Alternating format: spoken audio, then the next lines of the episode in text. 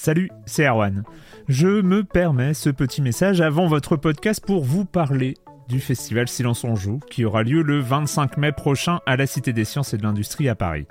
De 10h à 22h, on vous prépare une journée qu'on espère passionnante avec des discussions, des débats au cœur même de la Cité des Sciences et une soirée mémorable dans un grand amphithéâtre. La billetterie est ouverte, le lien est dans la description des derniers épisodes et vous trouverez aussi un lien vers la programmation. C'est 20 euros pour la journée et la soirée, et si vous voulez juste passer nous voir en journée, il suffit d'une entrée classique pour la cité, c'est 13 euros tarif plein avec éventuellement des réductions. C'est la première fois qu'on organise un truc pareil et on espère vraiment que vous répondrez présente et présent. En tout cas, nous, on a très envie de vous croiser de rencontrer celles et ceux qui nous écoutent chaque semaine. Rendez-vous donc le 25 mai et je vous laisse avec votre épisode de Silence en joue ou de la bande-annonce ou de Gâchette gauche ou de Dans la boucle. Enfin bref, bonne écoute.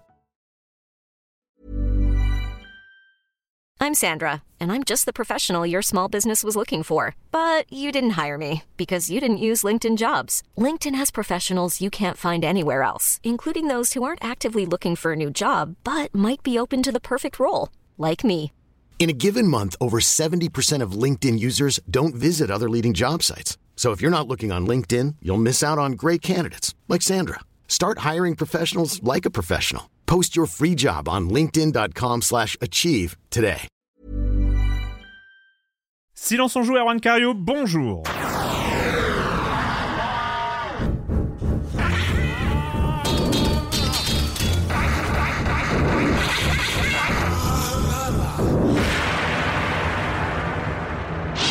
Au programme cette semaine, on va parler de The Devil in Me de Somerville de Resident Evil Village Gold Edition.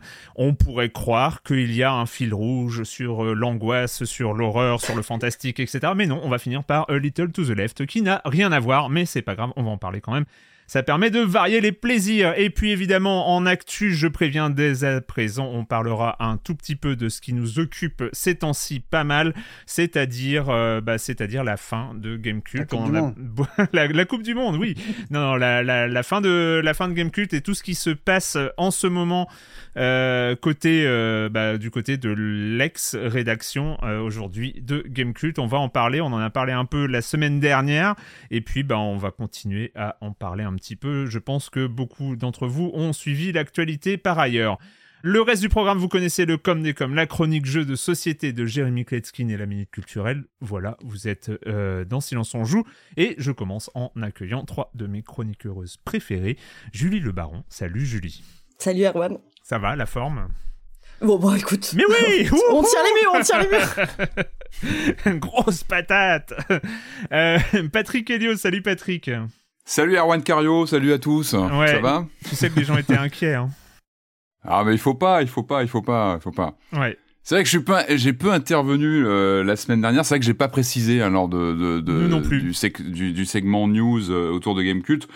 Pour une raison euh, simple, c'est que euh, moi je suis partie prenante dans cette histoire. En fait, je fais partie de ce que Pouillot a appelé la, la rédaction étendue, puisque moi je suis pigiste, on va dire régulier, euh, puisque voilà, je travaillais sur Retro Dash avec Raphaël. Donc voilà, je suis pas, je pense que je suis pas dans la meilleure situation pour prendre la parole. Je pense que voilà, on n'est plus, on n'est pas dans le temps Mais bien pour sûr. et l'instant puis, de la euh, prise de parole. Pour, et euh, on, voilà, quand on, on est en comprend interne. tout à fait, mais c'est vrai qu'on l'a, on l'avait pas signalé. euh, et Bien sûr, pas c'est vrai que j'aurais peut-être dû le, faire. Je vous ai laissé parler. Vous avez très bien parlé de tout ça. C'est vrai que moi, je suis voilà dans une situation encore une fois qui est un petit peu singulière vu le, le, le contexte. On est dans le temps des, on va dire, des procédures. Donc euh, voilà, le- la prise de parole sera peut-être un peu plus tard. Là, c'est pas le moment. Voilà, un Exactement. temps pour tout.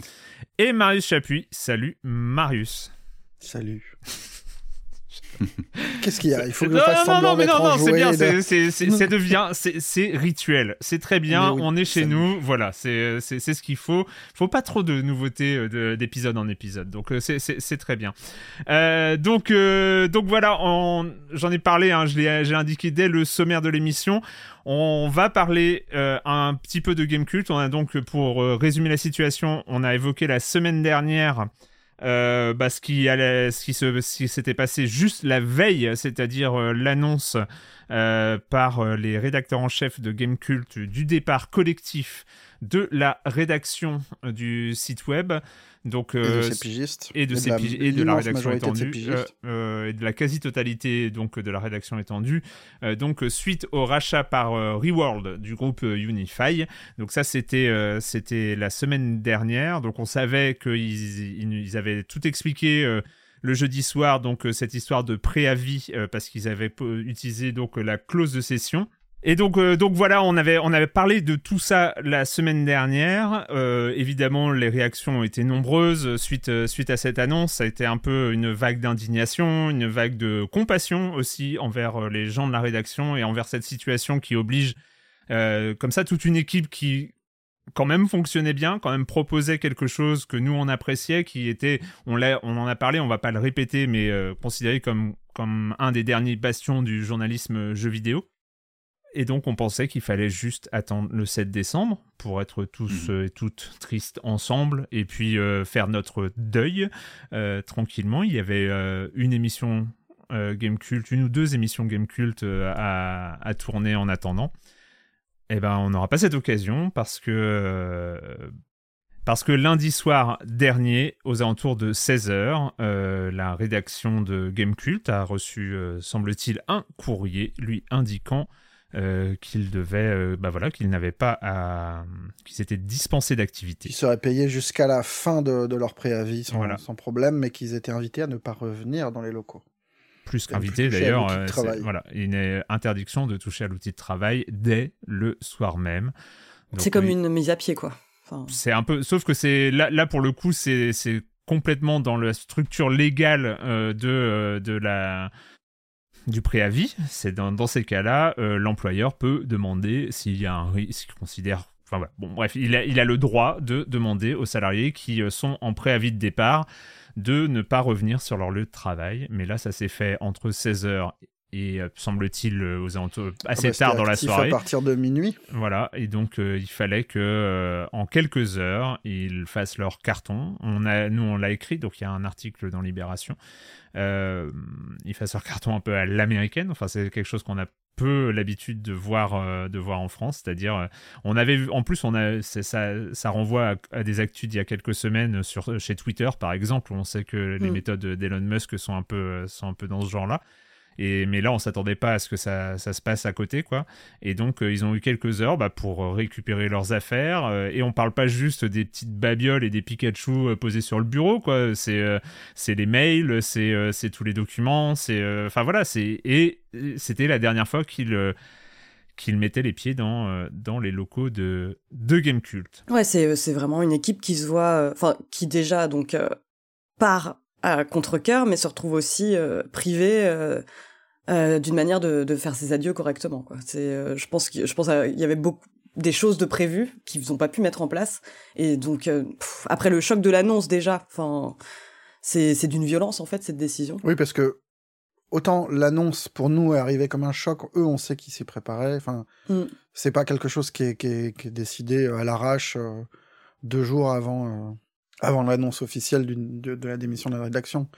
Mais euh, mais ça n'empêche que c'est c'est des forcément des choses extrêmement dures à encaisser et que la première bah, annonce, là, tu parles de la première oui, annonce. oui, je parle de la ouais. première annonce. Et que se Mm. voir privé euh, bah, de, d'une, pas d'une porte de sortie, mais d'une, sortie en bonne et due forme, où on fait ses adieux, où on essaye de, bah, de gérer ça euh, émotionnellement euh, bien, quoi, parce que ça doit pas être. euh, enfin, c'est pas juste une personne qui s'en va.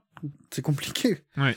Et les voir se faire priver de ça, c'est d'une brutalité sans nom, vraiment. Bah, c'est comme euh, disait Erwan, c'est des histoires euh, qu'on est habitué, enfin malheureusement qu'on est habitué à lire, mais euh, très rarement en France, euh, pas comme ça, euh, pas dans la presse comme ça, quoi. Enfin, c'est des, des histoires d'employés euh, qui se voient contraints de quitter leur bureau comme ça, euh, sans, sans préavis, c'est des, des choses que je m'a- je m'attendais pas à lire euh, concernant Gamecult, franchement. on appuie aussi, euh, on appuie aussi le fait que ils ont été très, enfin ils ont, ils ont fait attention à ce qu'ils ont dit. Le, Mm. le jeudi soir de la semaine dernière, ils ont eu un discours très policé. Ils ont indiqué que Gamecult ne s'arrêtait pas, que euh, que une nouvelle équipe était en train de se constituer, que euh, ils l'ont fait. Ah, ils ont été extrêmement diplomates hein, dans leur émission. Ils ont respecté les formes avec leur, avec leur employeur.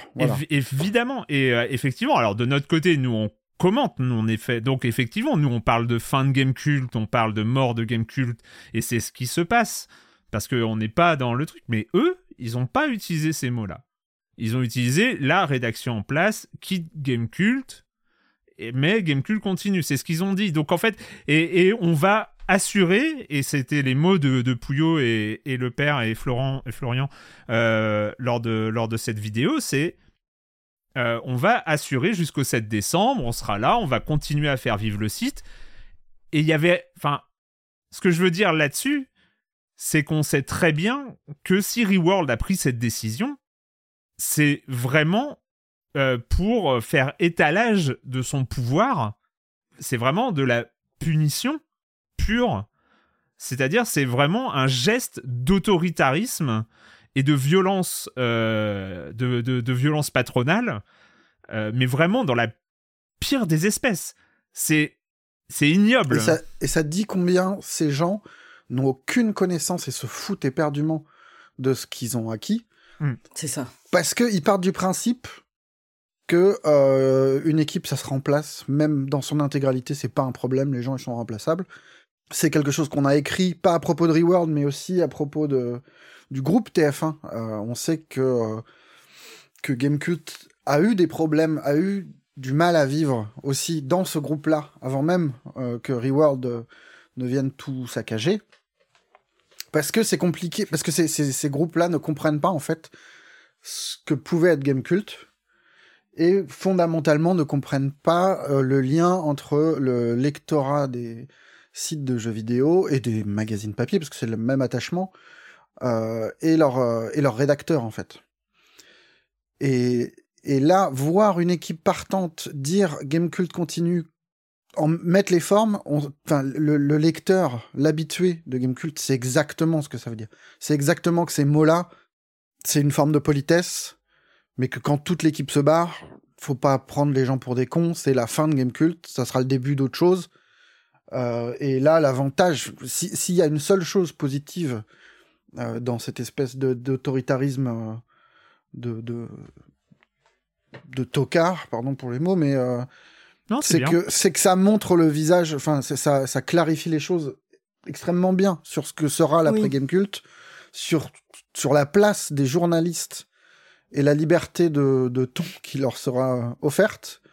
Et voilà. Donc évidemment, on, ça va sans dire. Euh, on apporte euh, vraiment euh, tout notre soutien à, cette rédaction qui a, enfin, même quelques jours plus tard, je pense qu'ils sont encore sous le choc. Nous, on a écrit dans notre dans notre article que c'était une rédaction chaos debout parce que c'était en plus, c'était, ils étaient entourés des, enfin de, il y avait des rédactions à côté qui voyaient cette scène là, quoi. Enfin, c'est fou. Oui, Gamecult n'était pas dans ses propres locaux, ils sont dans les locaux d'un groupe, et il y a des gens. Et il y a des gens, donc euh, cette scène a été, bah, c'est comme ça que nous on a été au courant, donc euh, euh, il y, a eu des témoins, donc ça a choqué tout le monde, c'est un truc de sidération.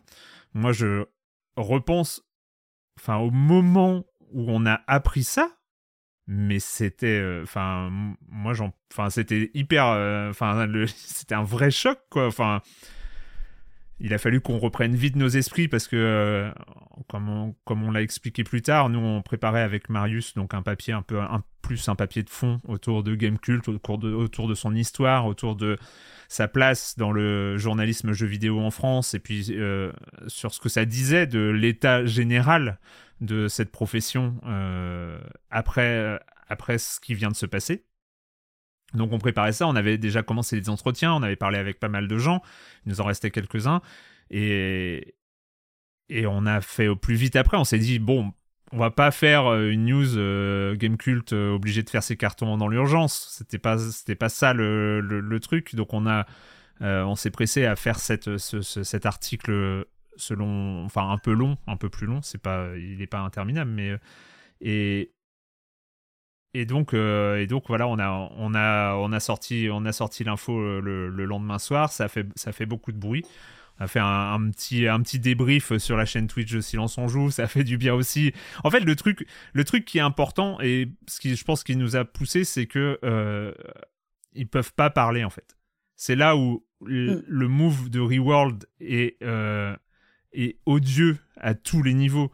C'est-à-dire que euh, ils obligent une rédaction à quitter les lieux, à arrêter d'avoir accès à son outil de travail, à tout laisser en plan. C'est-à-dire que on parle même pas de tous les trucs qui avaient été enregistrés, qui avaient été écrits, qui étaient en cours d'écriture, euh, qui euh, qui ne sortiront jamais parce qu'il n'y a plus personne pour s'en occuper et, et ce genre de choses.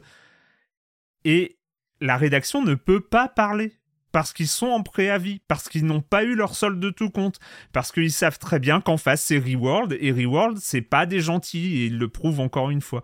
Et donc on était dans cette situation où euh, où, on avait toute une rédaction qui était bâillonnée de fait.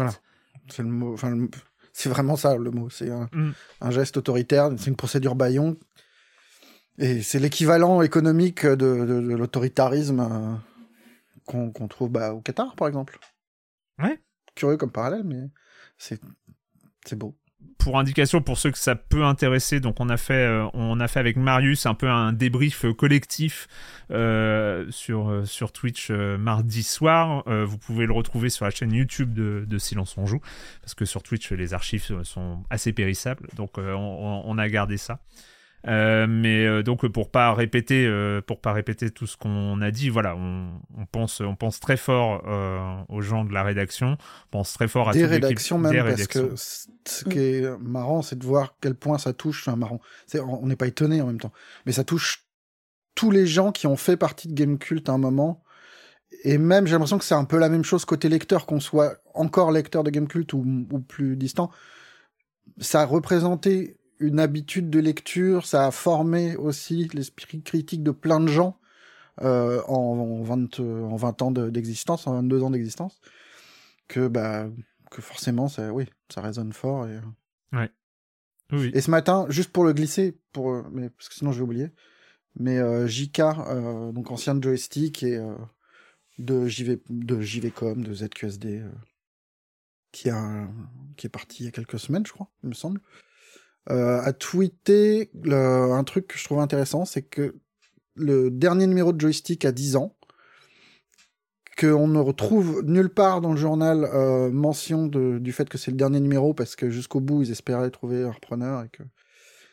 et si ce, cet écho-là ne suffit pas, dans le journal, dans ce dernier numéro, il y a une double page sur, euh, sur, euh, sur le Doritos Gate, qui a lui aussi 10 ans, ah et on retrouve en photo euh, le pauvre euh, Jeff, euh, Jeff Kelly qui, qui était au centre de ce bordel, qui était journaliste et, qui posait à côté des Doritos et des Mountain Dew et de Halo, et qui depuis est devenu une méga star, hein, qui est passé, qui, qui, est devenu Monsieur 3 en fait presque. Mmh. Présentateur des Game Awards. Et, pas, pas, pas, que présentateur, entrepreneur des, des Game Awards. Mmh. C'est le patron des Game Awards. Et le papier est très drôle à lire aujourd'hui. C'est sur euh, sur qu'est-ce qu'il faut changer dans le journalisme et euh, et comment et comment transformer. C'est des trucs qui semblent évidents aujourd'hui parce qu'on les questions on se les est posées 50 fois sur euh, est-ce qu'il faut accepter les jeux, est-ce qu'il faut accepter les press tours, est-ce qu'il faut mais ça résonne ça résonne de façon étrange aujourd'hui. Oui. oui. Donc, euh, donc voilà, comme euh, je l'ai répété, mais je le répète encore une fois, on va continuer à, parler de Game Cult. C'est pas parce qu'on fait une fixation et parce qu'on était lecteur et parce que c'est des copains et tout ça. Comme l'a déjà dit Marius euh, la semaine dernière, on n'a pas. Enfin, parmi la rédaction de Game Cult, il y a des gens qu'on apprécie, qu'on connaît, mais c'est pas des proches. En, en, tout cas, ceux, ceux de la, je ne parle pas de certains de la rédaction étendue qui sont un peu plus proches, évidemment, hein, euh, n'est-ce pas? Mais, euh, mais les, les, gens qui étaient en poste à Gamecult, euh, c'est, c'est pas, voilà, ce sont pas des, des, amis, enfin des, des, choses comme ça. C'est des gens dont on apprécie le travail et avec qui on a collaboré par le passé. Mais... C'est vraiment un pur réflexe corporatiste de notre part. Hein, c'est ça. voilà, merci. Merci d'aller dans mon sens, Marius, c'est sympa.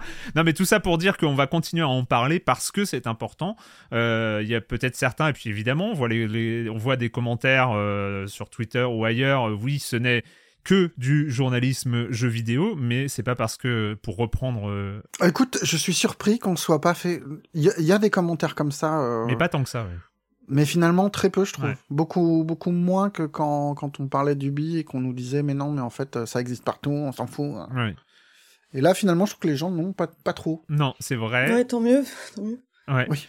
Mais euh, juste pour reprendre euh, la citation de Yukishiro, euh, donc de Thomas Kuso dans notre papier sur Libération, c'est pas parce qu'on joue aux jeux vidéo, c'est pas parce qu'on fait des jeux vidéo qu'on n'a pas le droit à du vrai journalisme pour en parler.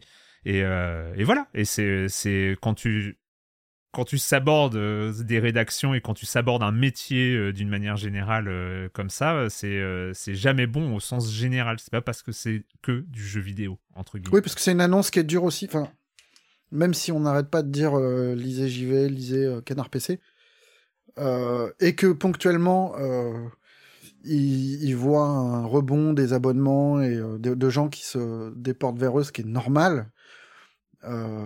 En termes d'écosystème de la presse, c'est forcément violent et forcément derrière l'apport que ça peut constituer aujourd'hui pour eux et le point positif, je pense qu'ils sont tout aussi alarmés et et désespéré de ce qui arrive à Gamecult que, que Ah oui, ça c'est certain. Mm.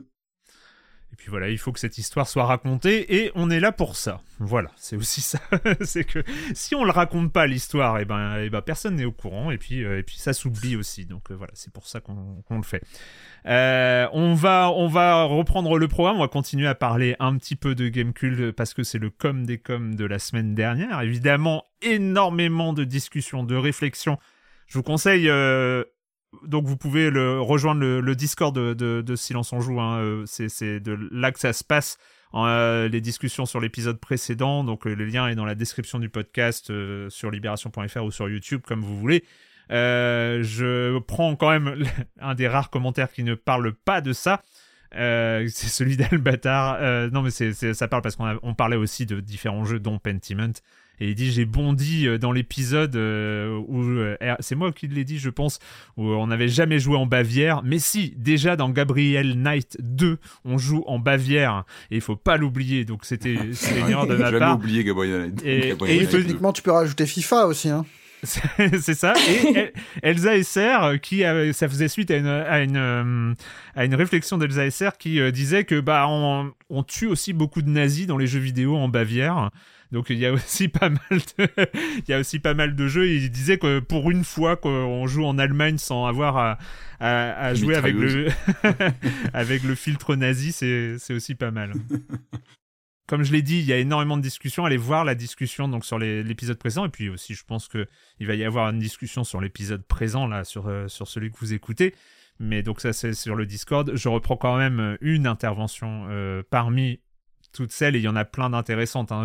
si j'avais eu à, lire tout ce qui a été écrit sur le Discord, on serait pas sorti. Donc j'en ai pris une euh, sur un sujet très spécifique. Donc c'est un poste de Cinec sur le sujet de l'avenir de la presse parmi les sujets non évoqués mais qui ont pour moi une importance dans les déboires actuels de la presse jeux vidéo. Je pense qu'il faut parler de la réduction des champs de lecture à l'ère de Twitter. J'ai l'impression qu'il est aujourd'hui devenu commun de cesser de lire des journaux entiers suite à un ou deux désaccords éditoriaux. Et ce, quel que soit le sujet du désaccord. Et c'est valable aussi sur ce Discord. Je me suis fait reprendre de voler, bon, sur un fil politique, certes, pour avoir partagé un lien du monde. Et puis, bah, forcément, ah, je ne lis plus depuis que. Euh, et là, vous insérez un désaccord. Euh, c'est presque devenu un point de fierté. Je ne donnerai pas de clic à et toute cette sorte de choses. Du coup, ce n'est pas étonnant que la presse critique aille mal et que les producteurs de contenu consensuel aient la cote. Après tout, ils n'énervent pas grand monde en chantant les louanges après louanges. Notre cerveau est conçu euh, pour plus partir en cacahuète en cas de critique de ce qu'on aime qu'en cas de soutien à ce qu'on n'aime pas. J'y vois une relation de cause à effet avec les chambres d'écho type Twitter qui habituent à l'ignorance ou l'invective en cas de désaccord plutôt qu'au dialogue ou à minima la lecture et l'écoute. Les journalistes JV aujourd'hui sont toujours à la merci d'un avis qui déplaît à leur communauté, que ce soit en tant que rédaction ou indépendant. La note donnée à Portal par GK est devenue un mème aujourd'hui, mais aujourd'hui je ne suis même pas sûr qu'une rédac pure jeu vidéo pourrait faire ça sans conséquences financières, rien qu'en termes de bad buzz ou d'exposition défavorable faisant fuir les annonceurs. Et avec l'état d'esprit conflictuel actuel sur la contradiction, c'est pas fou d'imaginer que le euh, Game Cult dernière version aurait perdu des abonnés en allant trop euh, contre le sens du courant. Voilà pour euh, la réaction de Sinek. Et c'est vrai que ça rejoint c'est aussi toi qui me l'as signalé, Marius, mais ça rejoint une des réflexions de Pipo Mantis euh, dans le médium à, son, à son départ de, de Game Cult, où il parlait comme ça d'une pression aussi de la communauté, de dire que bah, quand un journaliste met une note à un jeu, évidemment, sauf si c'est 7 chez Gamecult, qui, qui n'énerve plus personne tellement c'est un standard, mais si c'est trop bas, trop haut, ça va jamais. Euh, Oui, il y a aucun moyen de, de, gagner à ce jeu dans le sens où euh, si tu mets une note trop élevée, c'est que t'es un vendu qui a encaissé le chèque de l'éditeur, et si euh, tu mets une mauvaise note, un jeu que tout le monde aime bien, c'est une posture quoi. Voilà. Ouais, moi j'aime beaucoup ce message. Il y a plein de choses très très très mm. intelligentes qui moi-même m'ont fait réfléchir et qui sont. Non non mais vraiment, enfin, dans le cas de, de Libé par exemple, je, enfin, cette idée qu'on a qu'on doit maintenant adhérer à 100% à la ligne d'un journal, d'un site d'un truc et que si si on si cette rédaction là, si un membre de la rédaction écrit une connerie, on ne peut plus euh, soutenir le, ce, journal ou ce. Je, trouve que c'est vachement vrai, vachement. Enfin, hmm. ça, ça pointe un vrai problème, je trouve. Enfin, moi, par exemple, enfin, nous, on est à Libé, on n'est pas d'accord avec tout ce qui est écrit dans Libé. Euh, de toute façon, la plupart des, enfin, les trois quarts des contenus de Libé sont des faits. Il y a du commentaire, évidemment. Il y a des façons d'analyser les choses qu'on partage ou qu'on partage pas. Euh, il y a des papiers qui, occasionnellement, nous foutent dans une euh, rage folle. Mais c'est pour nous, c'est pas un problème. Enfin, ou, si c'est un problème, on gueule ensemble. Mais ça ne disqualifie pas l'ensemble du journal. Et, même, il y a une forme de euh, d'enrichissement dans, dans, le, dans le désaccord et dans le, la multiplicité des avis, et même si on n'est pas d'accord sur tout, c'est pas grave. Ouais. Et c'est vrai pour tout. Enfin, c'est vrai pour. Euh, c'est comme ça que fonctionne un groupe, par définition. Hein. Euh, c'est comme ça que fonctionne une société, oui. Oui, c'est ça, un groupe de personnes. C'est très con, hein, mais c'est vrai qu'effectivement. Qui vont dans le même sens, par contre. Mais qui vont il faut qu'on se retrouve absolument dans ce que les autres disent, sinon ça va pas. Et peut-être que collectivement, bah, c'est pas une bonne chose, en fait. Et ça vaut pour la presse généraliste, ça vaut pour la presse spécialisée. Moi, j'ai des souvenirs de trucs qui me faisaient enrager sur. Euh, je, participe à un magazine par ailleurs et euh, et on avait des retours de gens euh, ah super, vous avez interviewé telle personne, je vais l'acheter et je, lirai ça. Par contre, c'est vrai que le reste ça m'intéresse moins. Mais non, justement, si tu ne connais pas, si tu connais pas le reste, lis-le. Enfin, il y a, y a un intérêt à aller voir ailleurs, à, à, pas rester dans son Enfin bon, on est dans une société du confort qui, euh, qui s'accroche à ça par tous les moyens et qui. Et la, seule. Enfin, on ne sait plus réagir collectivement ou individuellement quand on est hors de ce confort-là. Et, la seule réaction qu'on a maintenant, c'est l'agression. Mm. Ou le, ou le, le slut shaming, ou je sais pas comment le... Mais il y a un problème collectif là-dessus et. Euh et je trouve que la presse en souffre, et, euh, mais enfin tout, tout en souffre en fait. Bah, bref, relisez ce commentaire à froid euh, sur le Discord, je le trouve vraiment très intelligent. Et, euh, et pour l'affaire Game Cult, au-delà de l'affaire Game Cult, c'est le genre de truc. voilà. Exactement. encore une fois, bah, venez sur le Discord pour, pour discuter de, de tout ça. c'est on, on, est toujours, en, nous, on est, moi je suis toujours en tout cas étonné. C'est vrai qu'il y a de plus en plus de monde. Il continue à y avoir de plus en plus de monde. On a dépassé, je crois, les 2500 personnes inscrites sur le serveur Discord de Silence on Joue.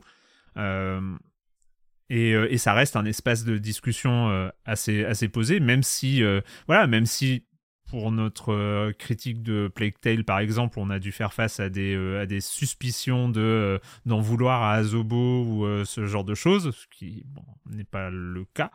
Euh, mais, euh, mais voilà, ça reste, les, discussions restent, restent quand même très posées et, euh, et absolument pas agressives, donc c'est, c'est toujours, toujours un plaisir. on va, on va enchaîner avec.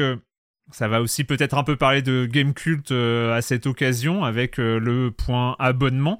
Euh, vous pouvez euh, soutenir Silence on joue en vous abonnant à Libération. Donc, euh, pour, on a une formule spéciale pour ça. C'est une offre de soutien qui est à 5 euros au lieu de 9,90 euros. Et vous pouvez le faire. Vous avez plus d'informations sur offre au ffre.libération.fr slash SOJ.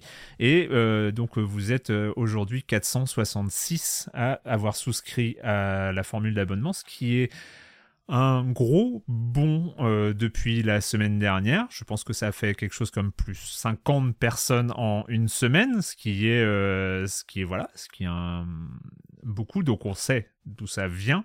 Euh, on le dit à chaque fois, voilà, il y a, d'autres titres comme Canard PC, JV Le Mag aussi, qui, qui ont besoin des, abonnements.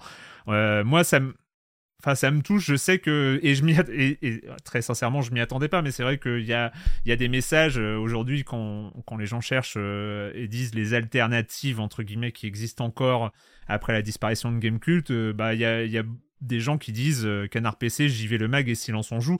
Et, ça, moi, ça me touche beaucoup. Et puis, puis j'assume, et c'est une responsabilité aussi euh, pour nous euh, de, se retrouver, euh, de se retrouver dans cette liste. Et donc, merci à, celles et ceux qui, ont souscrit cet abonnement de soutien. comme on l'a expliqué, cette saison 16 de Silence en Joue est un peu spéciale parce que bah, suite à l'existence de cette formule de soutien et à la saison 15 qui s'est passée, moi je suis à temps plein de manière expérimentale pour un an depuis le début de la saison. Ça permet de proposer des entretiens euh, ça permet de faire des suivis, ça permet de lancer la, chaîne Twitch euh, de Silence on joue euh, qui, bah, qui a permis de faire un, débrief sur l'affaire Game Cult qui était vraiment un, super moment.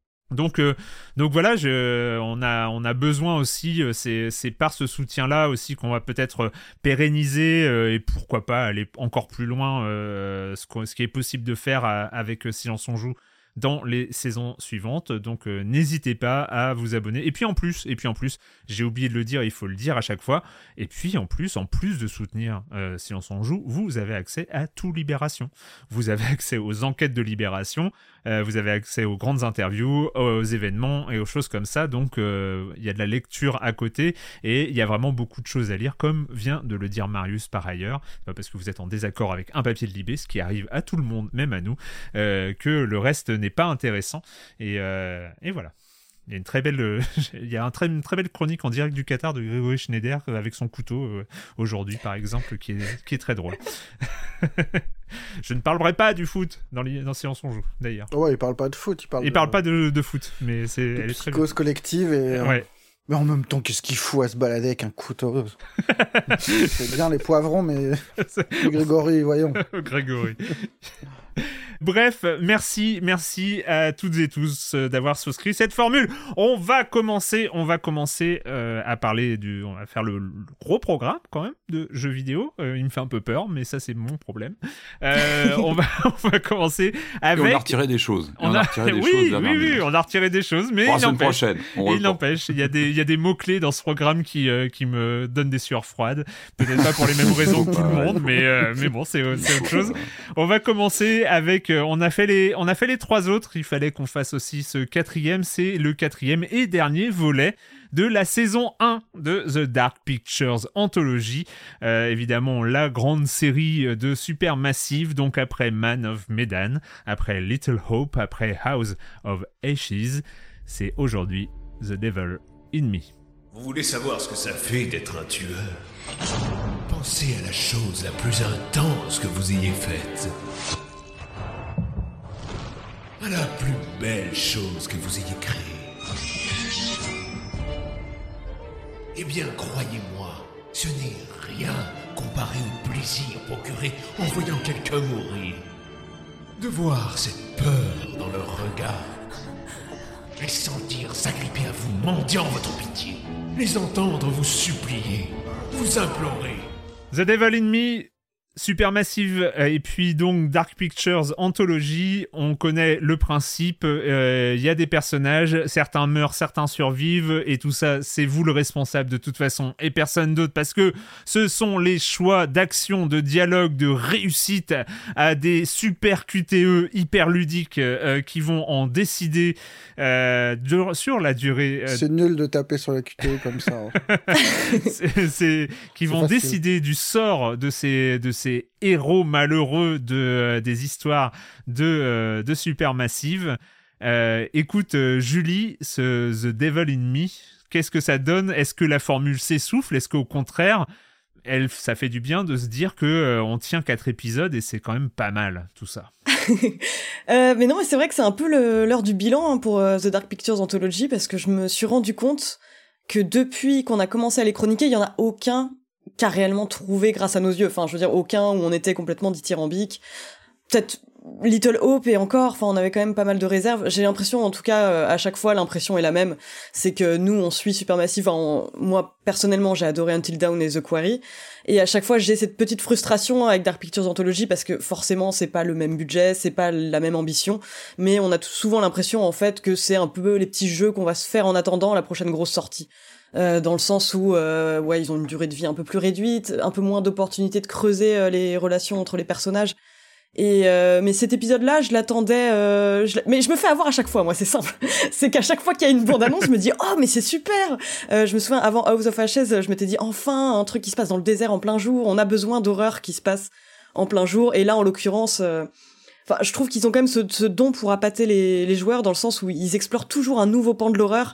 Il y a, souvent moyen d'y trouver quelque chose. Et là, en l'occurrence, j'aimais beaucoup l'idée de, faire quelque chose en huis clos, vraiment ciblé euh, sur euh, le premier tueur en série euh, américain. Et en fait, c'est ce que laisse penser le, prologue du jeu, c'est qu'on commence à la fin du 19e siècle, pendant l'exposition universelle de Chicago où on a deux protagonistes qui rentrent dans un hôtel et cet hôtel c'est celui de H.H. Holmes donc le premier tueur en série américain et j'étais presque déçue en fait que le jeu se passe de nos jours, dans le sens où euh, j'aurais trouvé euh, ça euh, assez appréciable en fait d'avoir.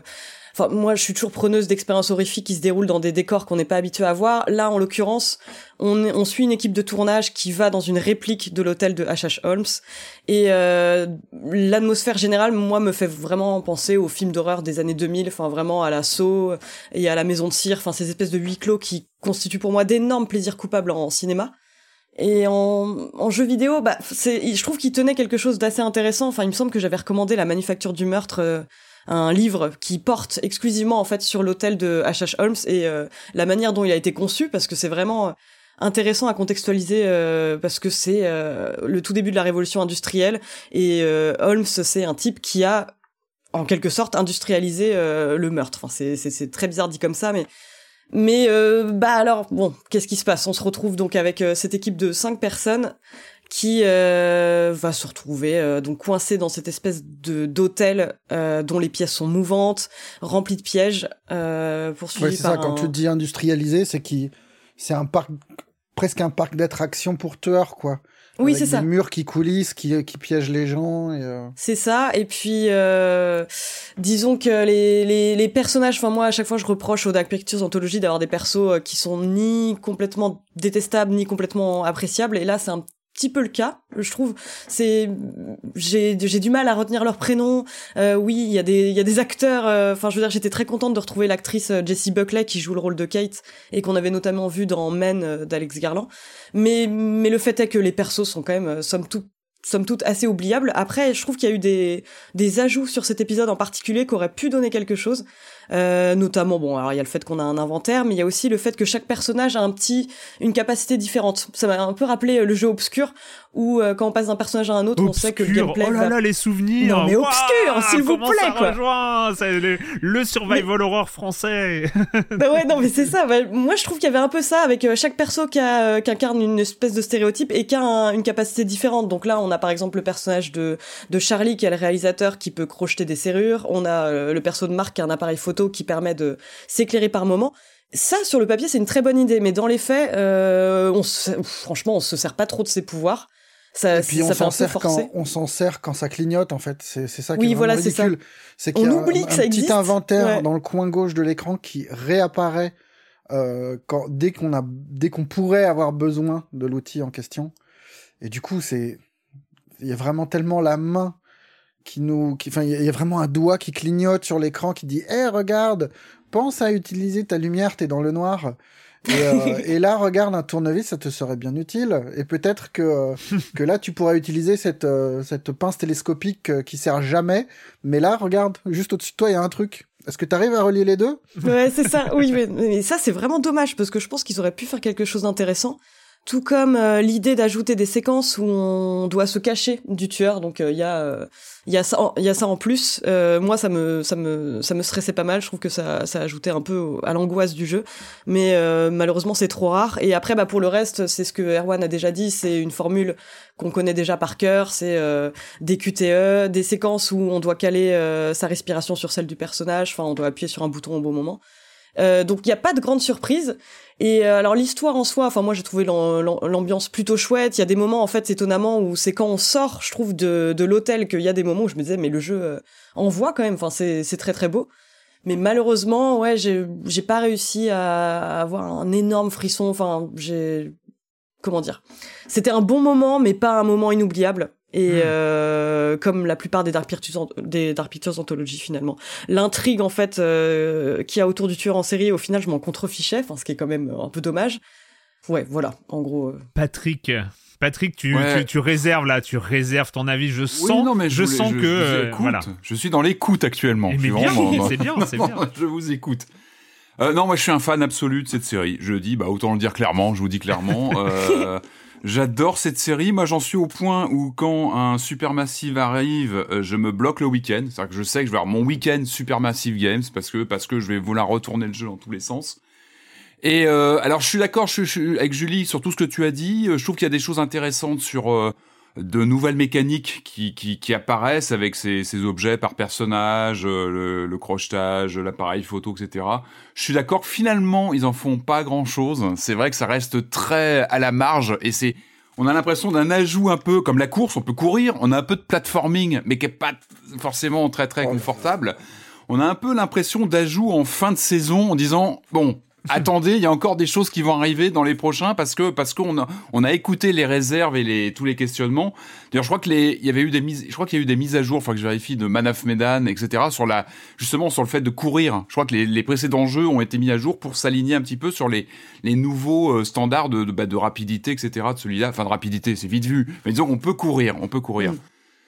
Euh, non, mais moi je veux pas moi j'adore cette série. Après, c'est l'appareil critique autour de ces jeux qui pose peut-être un problème. Est-ce qu'on les jauge comme des jeux vidéo Est-ce qu'on les jauge? Oui, parce qu'on est là, on bah parle de jeux vidéo.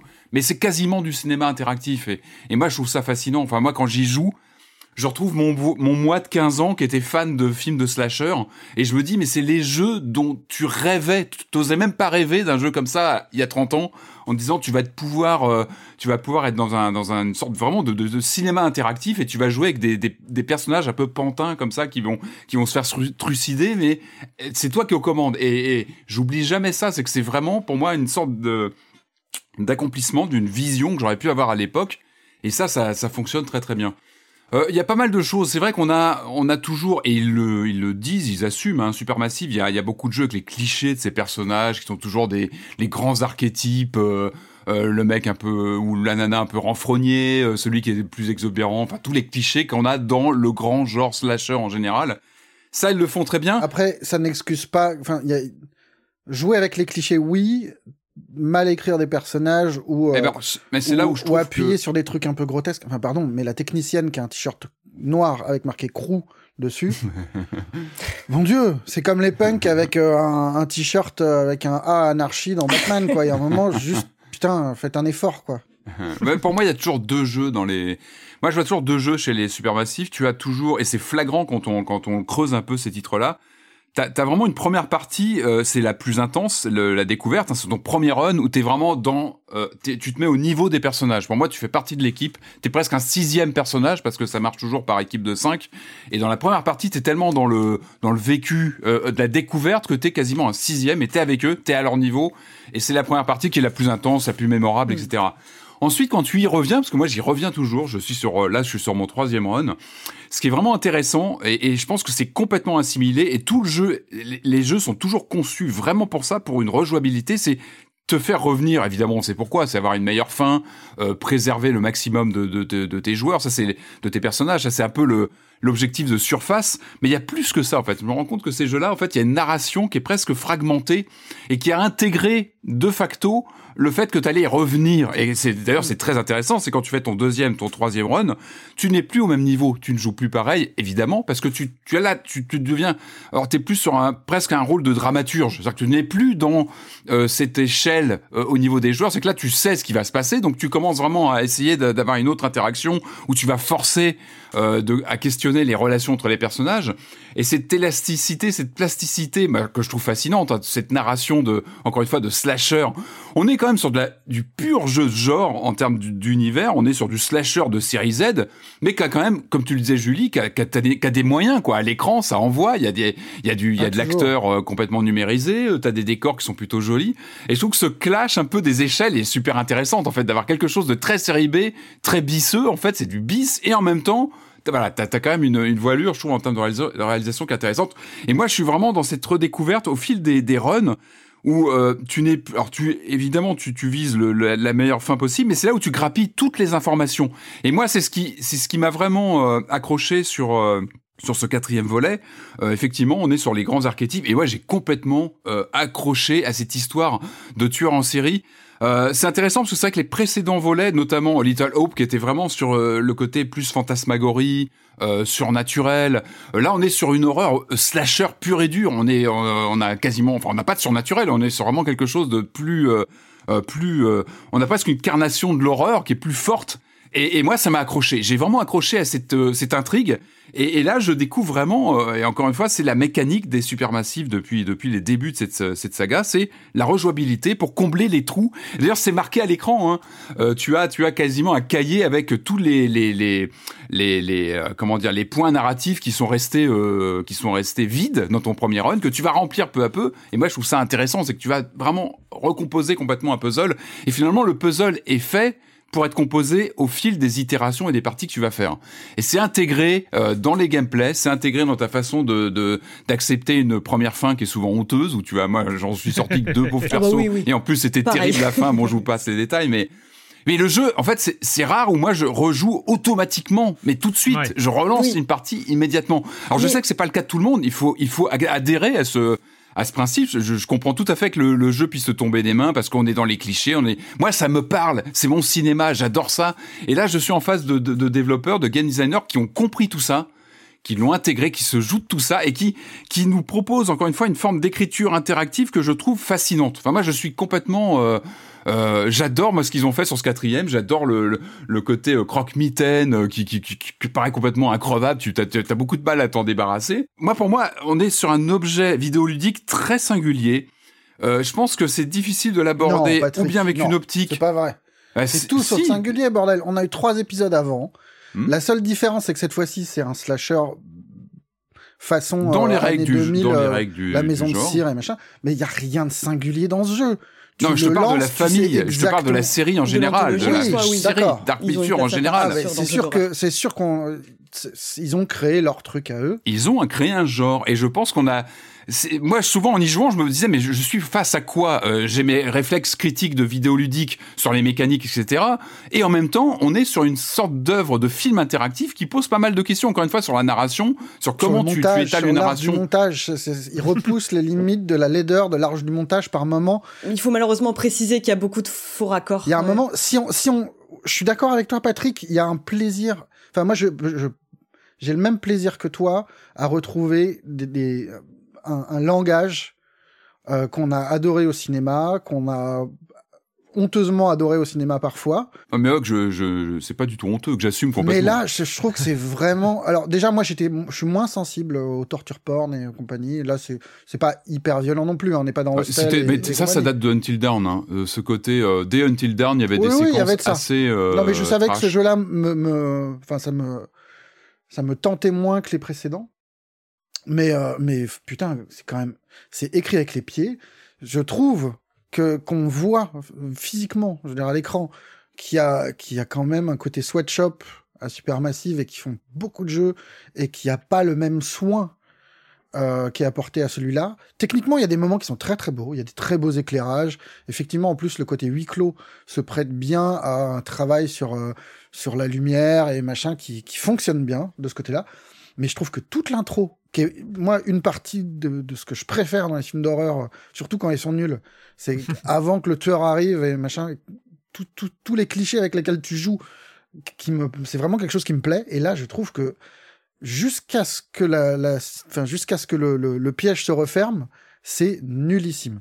Mais vraiment, c'est mal écrit, c'est laid, il y a pas mal de choses qui sont justifiées quand tu, tu débloques vraiment toutes les boucles narratives qui sont à droite à gauche avec l'histoire du mec qui t'accueille. Je veux pas spoiler surtout pas parce Oui, que le- mais il je- faut découvrir tout ça, mais c'est pas pas, mal de ouf choses non plus. Hein. Pour le coup, ça, j'ai pas fini pas le jeu, ouf, mais j'ai bouclé.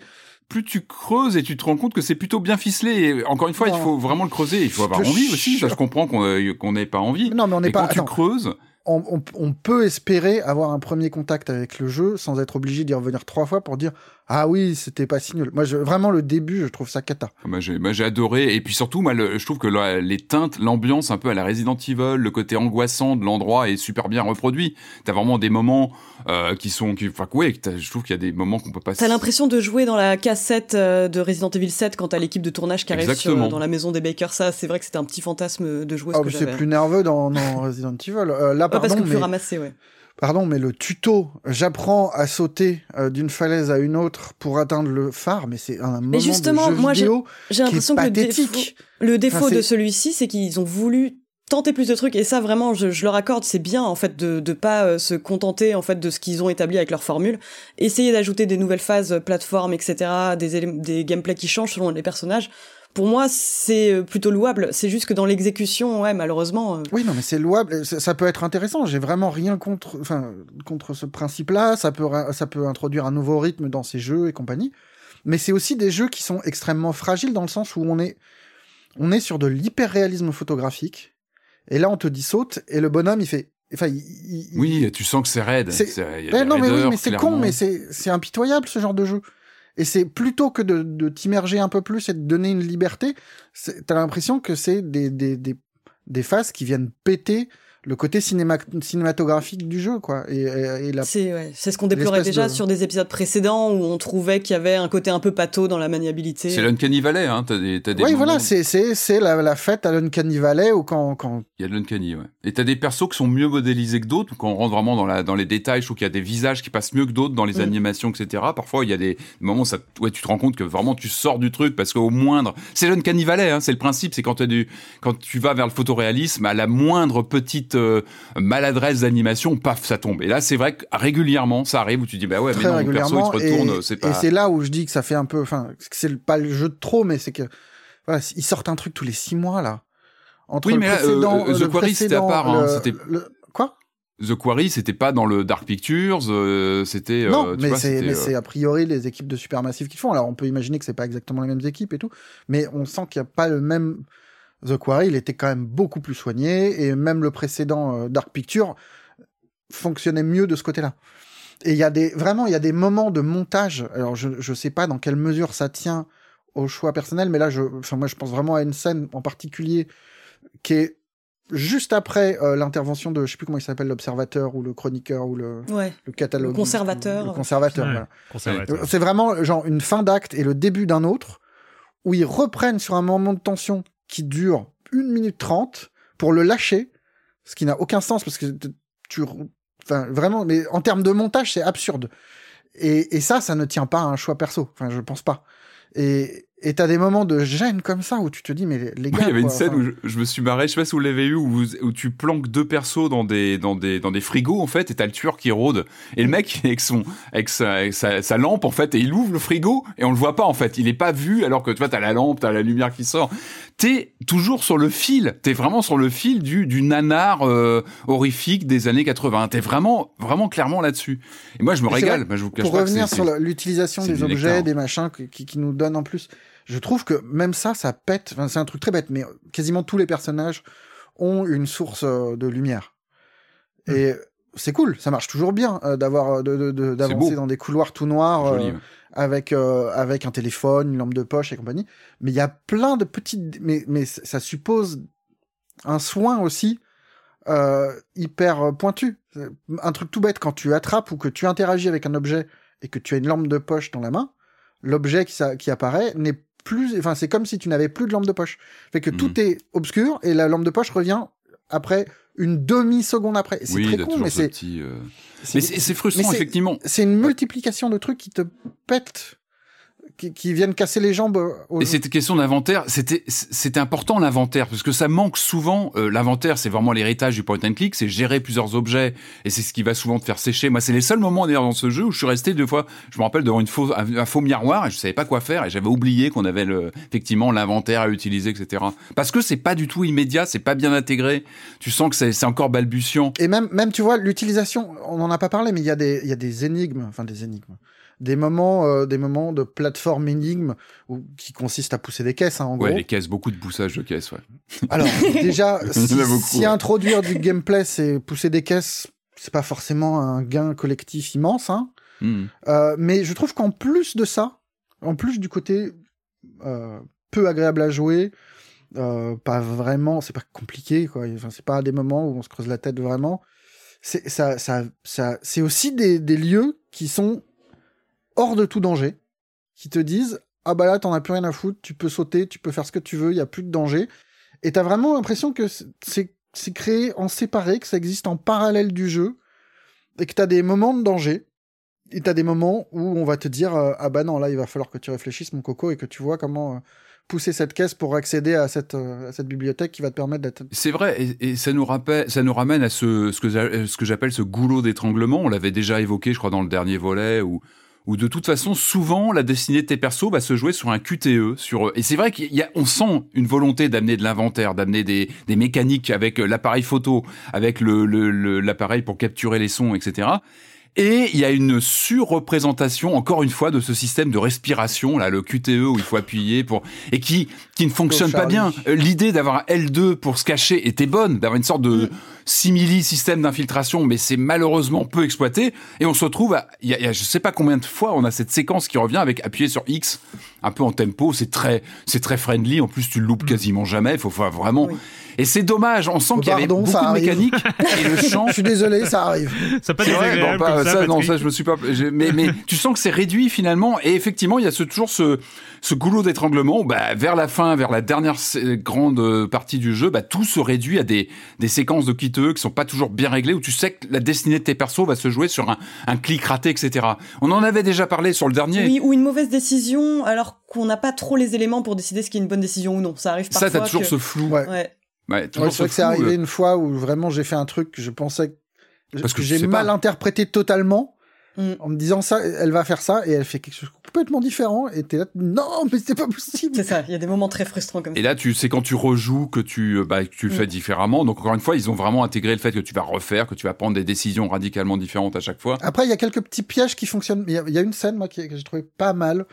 Alors pardon pour le micro spoil, mais il y a un moment où on te suggère de frapper un animal. Ah non, ça, Et ah vraiment. non, bah, puis personne fait Et le ça. truc va tellement vite que t'as presque Ah non. le réflexe de viser et machin Ah non. avant de retenir ton doigt. Et ça, je trouve, enfin, vraiment, ça, ça Oui, le, le nom, Oui, la- ça, le non action, euh, mm. voilà, le, le, le- le- la non réponse, le, Voilà, le choix de la non, euh, non-réponse, c'est non intervenir est parfois vraiment une, une- sous- sous-utilisé, mais y a- là, il y a des fois où ça marche très bien. Non, ce qui est marrant, c'est qu'encore une fois, ces personnages archétypaux, quand t'as passé 15 heures à- avec, à force, tu t'attaches. Charlie, je le trouve plutôt attachant au bout d'un moment, parce que tu, Non, tu, bah, tu vois, moi, tu l'as questionné, tu l'as, tu l'as perdu moi, je sur une partie, que, tu le retrouves. Typiquement, ce qu'a apporté, apporté euh, le- les capacités spéciales fait que certains personnages m'ont manqué. Euh, Charlie, je l'ai perdu euh, assez tôt malheureusement pour euh, une histoire de mauvais choix, hein, Rest bien in sûr. peace. Oui, bah, c'est Mais souvent, il s'avère que il- donc ce personnage peut crocheter des serrures et il y a des phases d'exploration où je me retrouvais face à un tiroir et je sais qu'avec Charlie j'aurais pu l'ouvrir Ouais. et je me retrouvais à me dire ah bah tu vois il me manque un peu alors que c'était pas le cas dans certains autres épisodes donc je pense que c'est intéressant. que tu fais. Tu penses aux gens comme des moyens. Et Ouais non mais c'est ça.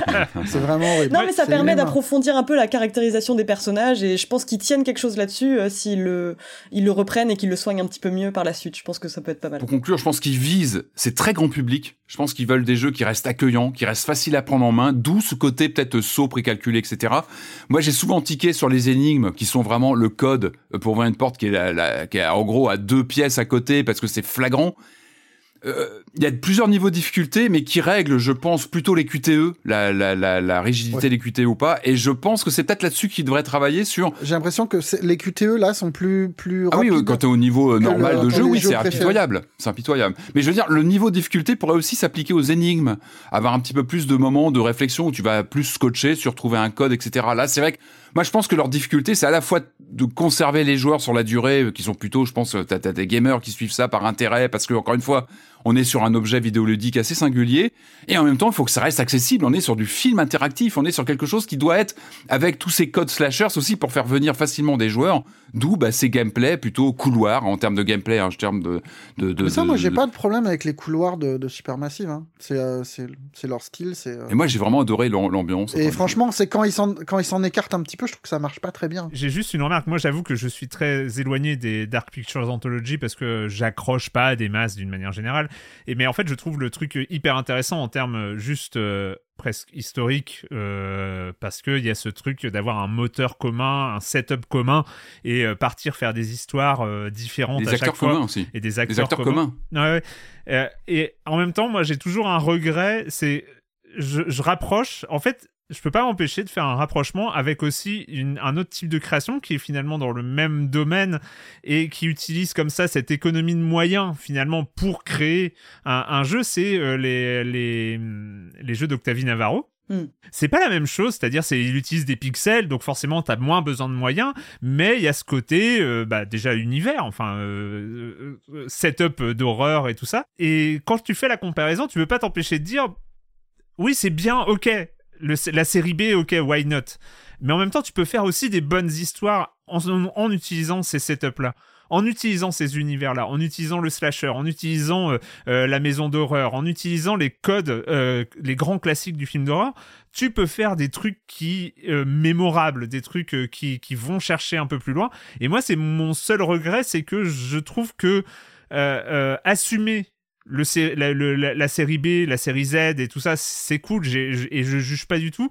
Mais en même temps, je pense que tu peux jouer avec ces codes pour justement sortir par le haut euh, de, euh, de cette série B et de cette série Z et proposer des vrais trucs ou flippants ou euh, qui, qui interrogent et tout ça. Et je, je, et je regrette un peu qu'il y a quelque part, des fois, j'ai l'impression en tout cas, moi, pour les phases que je joue, généralement, je, je vais pas au bout euh, d'un d'un Il y a un run. petit côté trauma, quoi. Il y a un petit côté, on assume parfois Ouais. de faire les choses un peu facilement. Et... Enfin, il y a des jumpscares qui sont vraiment où tu, tu vois que c'est. Enfin, putain, les corbeaux et la fenêtre et machin, tu te dis non. Mais Il y, aurait la- gars, il y aurait moyen, avec maintenant qu'ils ont cet outil et tout ça, et d'ailleurs il y aura une saison 2 a priori, donc euh, pourquoi Mm. pas, peut-être ils Qui iront commence dans ils les chercher euh, euh, des, des, des choses plus originales. C'est bon, quand tu vois les thématiques abordées, je pense qu'ils ont encore euh, pas mal de choses à faire dans la série Z. C'est pas le même postulat pour moi quand même. Là, t'es vraiment sur le, le côté montagne russe, tu vois, avec euh, le côté. Euh, c'est vraiment, ce sont des jeux faits pour être ultra impressionnants, tu vois, avec des grandes scènes, etc. Et, et Mais est-ce que fois, tu le trouves ultra impressionnant, celui-là Honnêtement? Franchement, oui, je trouve que sur les teintes, sur le côté euh, gothique, moi, ça me parle plus, tu vois, ce côté euh, vieille vieille bâtisse, comme le disait très bien Julie, hein, sur les éclairages. Je trouve qu'il y a- il- je le trouve plus beau que les précédents parce qu'il me parle plus, parce que peut-être que le côté euh, un lieu, une unité de lieu fait qu'on a, voilà, on passe plus de temps à le arpenter, ce côté changeant, un peu labyrinthique. Euh, ouais, moi j'ai vraiment accroché bah, à la fois à l'ambiance graphique euh, et puis encore une fois au scénar qui est peut-être plus carnassier euh, avec un, un tueur en chair et en os, avec quelque chose de moins. euh, moi je sais pas, moi un Zonani avec les moyens de Supermassive, ça peut. ah bah, le Navarro, là, mais- après c'est des formats plus courts, plus ramassés, plus nouvelles entre guillemets, mais il y a des choses quoi. Enfin, je pense que tu pourrais bien faire ouais, un truc, un truc qui va chercher ailleurs. Mais bon. C'est euh, donc le quatrième épisode Dark Pictures Anthology euh, de Supermassive. Il est disponible. Je n'ai pas fait mes Ça, c'est devoirs. important aussi le prix. Hein. Ils sont à une quarantaine d'euros. C'est-à-dire qu'on est aussi dans un, on est sur un objet quand même qui a un, voilà, un segment un peu particulier. On sent aussi qu'il creuse, même en termes de prix, en termes de format. Il, f- Mm. il- il creuse une voie un petit peu singulière. Et ça, faut pas, c'est pas négligeable. Donc, quand on voit le prix des jeux aujourd'hui, euh, D'ailleurs, celui-ci euh, m'a- est un peu plus long que les autres. Ouais, c'est intéressant aussi de voir que sur les, Ouais. le, le format en durée, euh, je crois que c'est T'as 7 raison. heures pour un run sur celui-ci. c'est ça.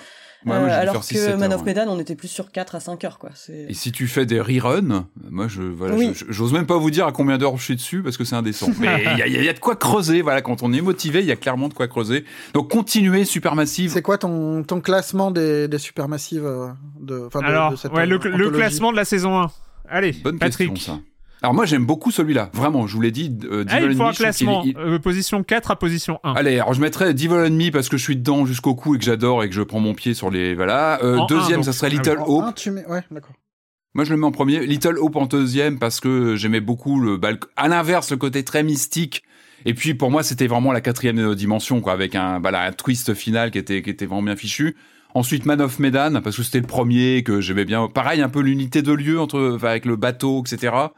Et, euh, et puis bah, du coup je finirai sur euh, bah, sur le, le, le, dernier qui était du coup le dernier c'était ah oui c'était House of Ashes ouais qui était plus décousu qui était même s'il y avait un côté à la fin euh, euh, un peu, euh, je vais pas dire Prometheus, je vais pas, je vais pas trop spoiler, mais euh, voilà, j'aimais bien l'envolée un peu finale de, de, de House of Ashes, mais c'est ouais, ça serait peut-être le dernier, même si bon, c'est. Allez, ton, ton, classement, Julie. Ok, je vais essayer de faire vite. Moi, je mets Little Hope en premier.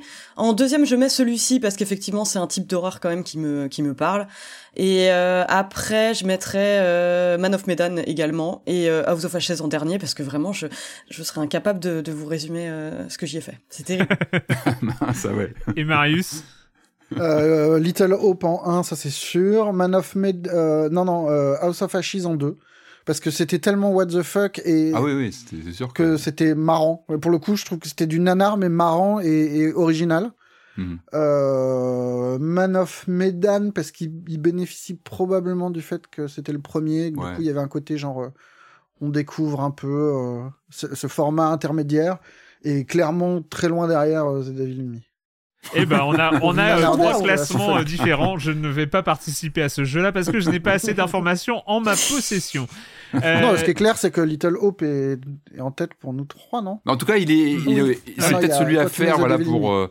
Euh, il est original, quoi, dans sa. Mais en, nombre de points à gagner, Little Hope arrive en premier de, du classement Silence on joue. Hein. Voilà. Mais moi, je, moi encore une fois, moi, je suis assez, je suis assez fasciné par même l'ambition d'avoir ce présentateur qui t'accueille, qui te parle, qui te résume le truc. Enfin, et puis les quatre sont déjà écrits, les quatre prochains, enfin, je trouve ça intéressant. En tout cas, ouais, c'est un vrai, moi, pour, objet, euh. pour, le coup, je suis complètement vendu au truc espace. Euh, vas-y, go, quoi. Ah, ouais, ouais, ah oui, oui, non, mais c'est ça. Encore une fois, tu vois la bande-annonce, tu te dis, mais j'y vais tête baissée.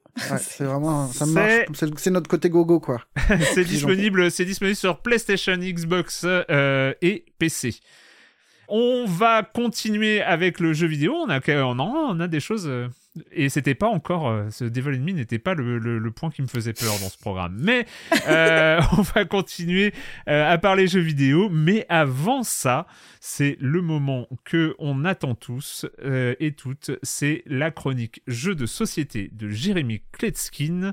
Salut Jérémy Salut Erwan, sur le papier ça a l'air tout à fait prometteur. On se dit que pour échapper à ce quotidien injuste et violent, partir au pays des merveilles, ben ça peut le faire. Sauf que le pays des merveilles, vous allez voir, ça n'est plus ce que c'était, on s'y tape aussi allègrement sur la gueule. Aujourd'hui, on va parler d'un gros jeu, d'un gros gros jeu qui a été kickstarté, qui comporte son lot de règles et qui prend du temps à jouer. Son nom Wonderlands War et vous allez voir, c'est une belle salade de matériel coloré, de mécanique imbriquée et de prise de tête. Alors déjà, installez ce jeu, distribuer les éléments à chaque joueur, poser le plateau sur la table, ça prend au moins 25-30 minutes. Et puis ensuite, on a lu les règles et ça nous a pris plus d'une heure. Bah oui, on peut pas choisir des cartes quêtes au début du jeu sans savoir euh, ce qu'il y a écrit sur les cartes quêtes et il faut bien comprendre les règles pour le faire. Oui, donc euh, n'embarquez que des gens bien motivés pour jouer à ce jeu. Est-ce que ça vaut le coup? Ben, on va en parler. Mais avant, expliquons euh, comment ça fonctionne, de quoi il s'agit. Évidemment, ce jeu propose une interprétation assez loufoque des aventures d'Alice au pays des merveilles de Lewis Carroll. Si vous ne le saviez pas, la licence est dans le domaine public, c'est pour ça que chacun la reprend à sa sauce depuis des années. Et si vous vous rappelez de l'œuvre originale, Alice va prendre le thé chez le chapelier avec le lièvre de Mars. Enfin bon, et donc le jeu va s'inspirer de cette partie-là et va extrapoler. il va se dérouler en deux phases. Lors de la première phase, ben, on est autour d'une grande table, on va prendre le thé. Les joueurs vont tourner dans le sens des aiguilles d'une montre et vont pouvoir s'arrêter devant une assiette et obtenir une carte qui va leur donner des jetons, des bonus, des cartes, etc. Celui ou celle qui joue Alice va tourner dans le sens inverse des aiguilles d'une montre, mais c'est anecdotique. Puis dans la deuxième phase, on va se faire la guerre. Il y a cinq grands lieux qui sont illustrés sur le plateau principal. Les joueurs vont y poser des supporters, des petits pions. Chacun va devoir gérer sa faction et donc les majorités dans chacun des cinq lieux. Il n'y a rien qui rapporte plus de points que de gagner un combat dans un de ces cinq lieux. Les jetons que vous avez obtenus lors de la première phase, vous les mettez dans un sac et donc euh, pendant la deuxième phase, lors de la guerre, euh, chaque joueur impliqué va euh, piocher des pions au hasard à l'aveuglette dans ce sac. Un petit peu à la manière des deck building, là bah, on va se faire un un euh, sac building. On va tenter d'obtenir des jetons alliés, donc il y en a plein de types différents, plein de niveaux différents. Je peux pas rentrer dans tous les détails. On a un petit plateau personnel sur lequel on peut upgrader des capacités, obtenir des pions supplémentaires, des jetons supplémentaires. Et au bout de trois tours, la partie se termine. Celui qui a le plus de points a gagné. C'est impossible de résumer les règles de ce jeu en quelques minutes. C'est très complexe, c'est très complexe. Il y a à boire, à manger, à respirer, à pleurer. On était cinq, on a mis plus de cinq heures à finir la première partie, règles incluses, mais tous mes amis ont voulu rejouer et on a rejoué et on a aimé. Il a clairement fait l'unanimité chez mes amis, euh, un petit peu moins chez moi, j'avoue, parce que tirer des jetons un par un dans un sac, euh, j'ai trouvé que ça pesait un petit peu sur le déroulé de la partie. Qu'on ait de la chance ou pas, bah faut aimer. Je rappelle le nom du jeu euh, Wonderlands War, c'est chez Druid City Games, illustré,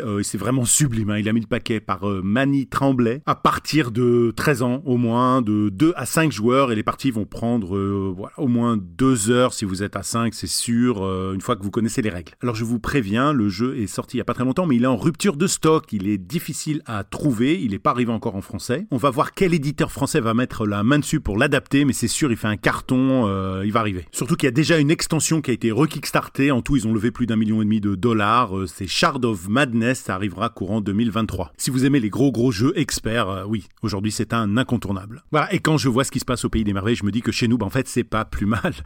Bye bye Bye bye, à la semaine prochaine, Jérémy. Euh, moi, j'avoue que le setup, la première partie de ta chronique euh, m'a un peu freiné. j'avoue, 30 minutes. ouais, 30 minutes plus une heure pour lire les règles, euh, sachant que la, la, partie fait deux heures si on va vite et si on est expérimenté. Waouh mais en même temps, on sait, on sait que dans l'audience de Silence on Joue, nous avons des joueuses et des joueurs expérimentés de jeux de société. Donc euh, peut-être que euh, effectivement, ça, ça titille euh, des envies à ce niveau-là. Mais j'avoue que là, c'est, on est un peu à ma limite. bref, à la semaine prochaine, Jérémy, vous pouvez retrouver la chronique de Jérémy Kletskin sur le podcast, sur un flux de podcast dédié qui s'appelle Silence on Joue, la chronique de jeux de société. Il paraît, la rumeur, la rumeur dit que quand on demande à, Alexa de jouer Silence en joue, elle joue la, elle, joue la Silence en joue la chronique jeu de société maintenant. Donc euh, il, il, nous a complètement, euh, il nous a complètement bypassé. Euh, bref, donc à la semaine prochaine, on va continuer avec les jeux vidéo et celui-là, ben c'est peu dire qu'on l'attendait. Pourquoi on ce qu'on l'attendait? Parce que euh, parce que déjà il y a le nom de Dinopathie. Qui est Dinopathie? C'est euh, le cofondateur de Playdead, parti depuis, parti je crois en 2017 euh, en 2016 de Playdead, mais il était déjà producteur exécutif d'un certain Limbo et d'un certain Inside. Et donc forcément, vu que ce Limbo et Inside ont marqué euh, notre histoire de joueuses et de joueurs, et puis ont marqué le jeu vidéo, et puis, et puis surtout, même si on en a chroniqué, même si certains on en a dit du bien, eh ben on manque, on manque quand même d'un héritier direct de quelqu'un qui se et qui se met vraiment à la hauteur de Inside sans en faire euh, bah voilà, sans qu'on se dise bon bah il s'est inspiré mais bon c'est un peu moins bien et euh, tout ça, ce qui est généralement le cas de, des jeux auxquels on joue, des cinématiques platformers comme on peut les appeler ou les cinématiques puzzle, je ne sais pas. Bref, euh, encore je finis parce qu'on on parlera du jeu en lui-même, mais pour dire un peu le, contexte et pourquoi on l'attend, euh, il faut savoir qu'on va parler évidemment de Somerville et Somerville, euh, on en entend parler pour ceux qui suivent. J'ai même retrouvé une news de 2015 sur Factor News qui ah parlait du blog euh, du blog de, de Chris Olsen. Chris Olsen, c'est un animateur du cinéma euh, qui avait bossé sur des Iron Man, des Harry Potter et ce genre de choses. Et dès 2015, il expliquait qu'il voulait faire un jeu vidéo et euh, il mettait ses vidéos d'animation. Bref, Chris Olsen, c'est le créateur du jeu. Il a été rejoint en 2017 par Dinopathie. Et puis les images étaient, étaient quand même très appétissante. Euh, on avait envie de voir ce que ça donnait. Est-ce que ça va être un héritier d'Inside? Alors Chris Olsen avait un peu refroidi nos attentes. Il disait non, non, non, c'est pas un cinématique platformer. Ça, c'était dans une interview en début 2021. Et donc, on attendait de voir ce que ça allait être. Et d'ailleurs, c'est ce qu'on va faire. On va parler de Somerville.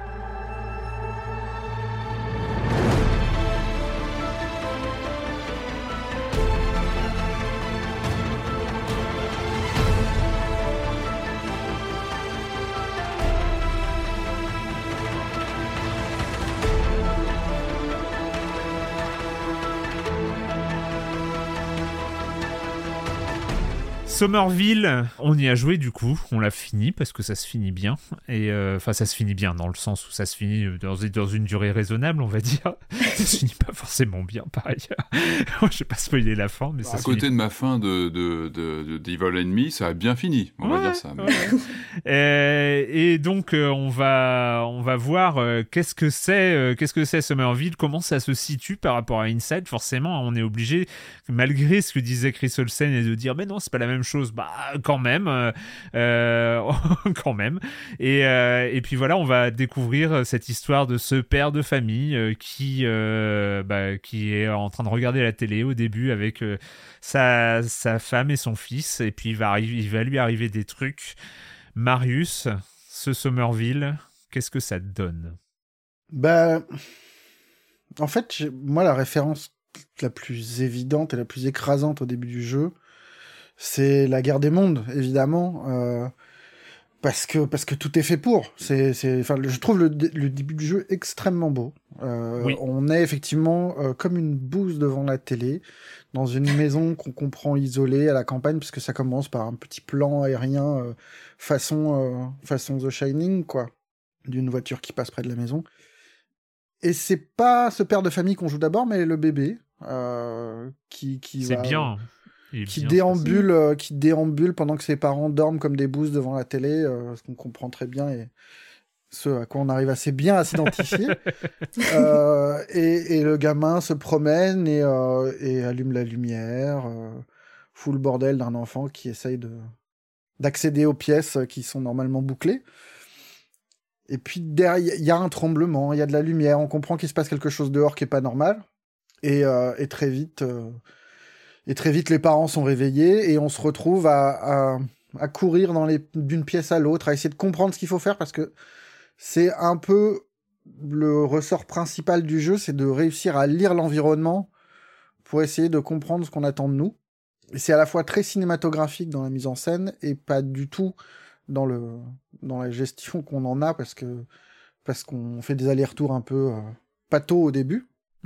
Mais on se retrouve donc avec euh, une maison perforée, euh, un jardin avec des monolithes euh, un peu inquiétants fichés à la place de la grange qui, dans laquelle il y avait le garage, et rapidement séparés de, notre famille.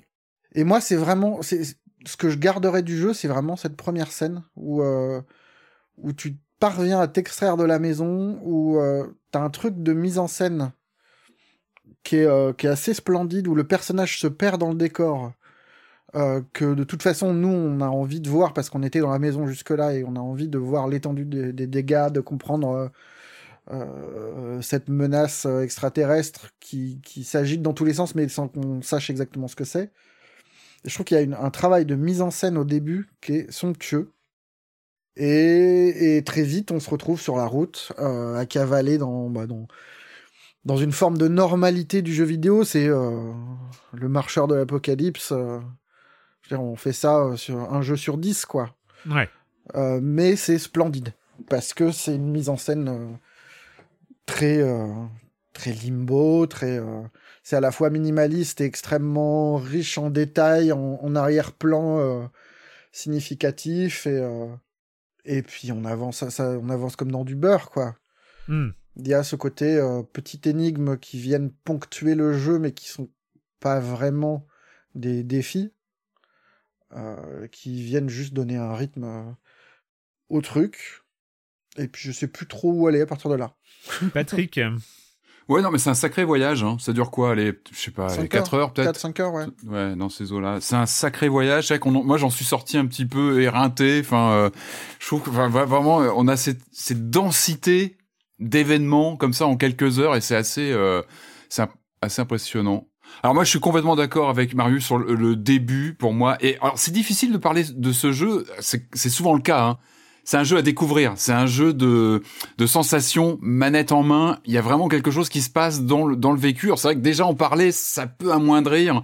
Euh, moi, mon vécu, c'était ça. Enfin, j'ai adoré ce côté, euh, euh, tu l'as dit Marius, le quotidien. Un quotidien, tout ce qu'il a de plus commun et de déjà vu. Et puis la survenue bah, d'un élément, on va dire, fantastique qui, qui casse tout, qui vient tout, tout, tout, tout démolir. Et je trouve qu'il y, a une sorte de, il y a quelque chose de seamless. Le mot est pas très joli, mais il y a quelque chose qu'on vit comme ça dans l'instant. Et encore une fois, en parler peut peut-être, ça peut amoindrir cet effet. Donc faites-le. J'ai envie de dire, il est, euh, voilà, il est, il est dans le Game Pass. Faites-le. C'est vraiment un jeu. et ce, cette intro, pour moi, elle est assez mémorable. Euh, il y a une sorte de, bah déjà, il y a une dynamique, il y a une pulsation comme ça qui te lance dans le. Alors, j'y vois presque une intro à la Last of Us. Bah, j'avais ressenti ça aussi dans Last of Us, le début du jeu, qui t'emmenait comme ça avec une force et une course en avant en fait, qui te propulse comme ça dans le dans l'action. Et encore une fois, moi, je vraiment, je la trouve très saisissante. C'est presque un cas d'école de, avec finalement des moyens assez réduits. On sent bien que c'est pas, c'est pas Last of Us, mais avec les moyens qui sont en place, cette, bah, cette livrée graphique, comme tu l'as dit, Marius, on joue beaucoup sur les ombres, sur les effets de et ces personnages qui ont une démarche réaliste. En même temps, le, héros, il est, un peu trop grand, il a une démarche.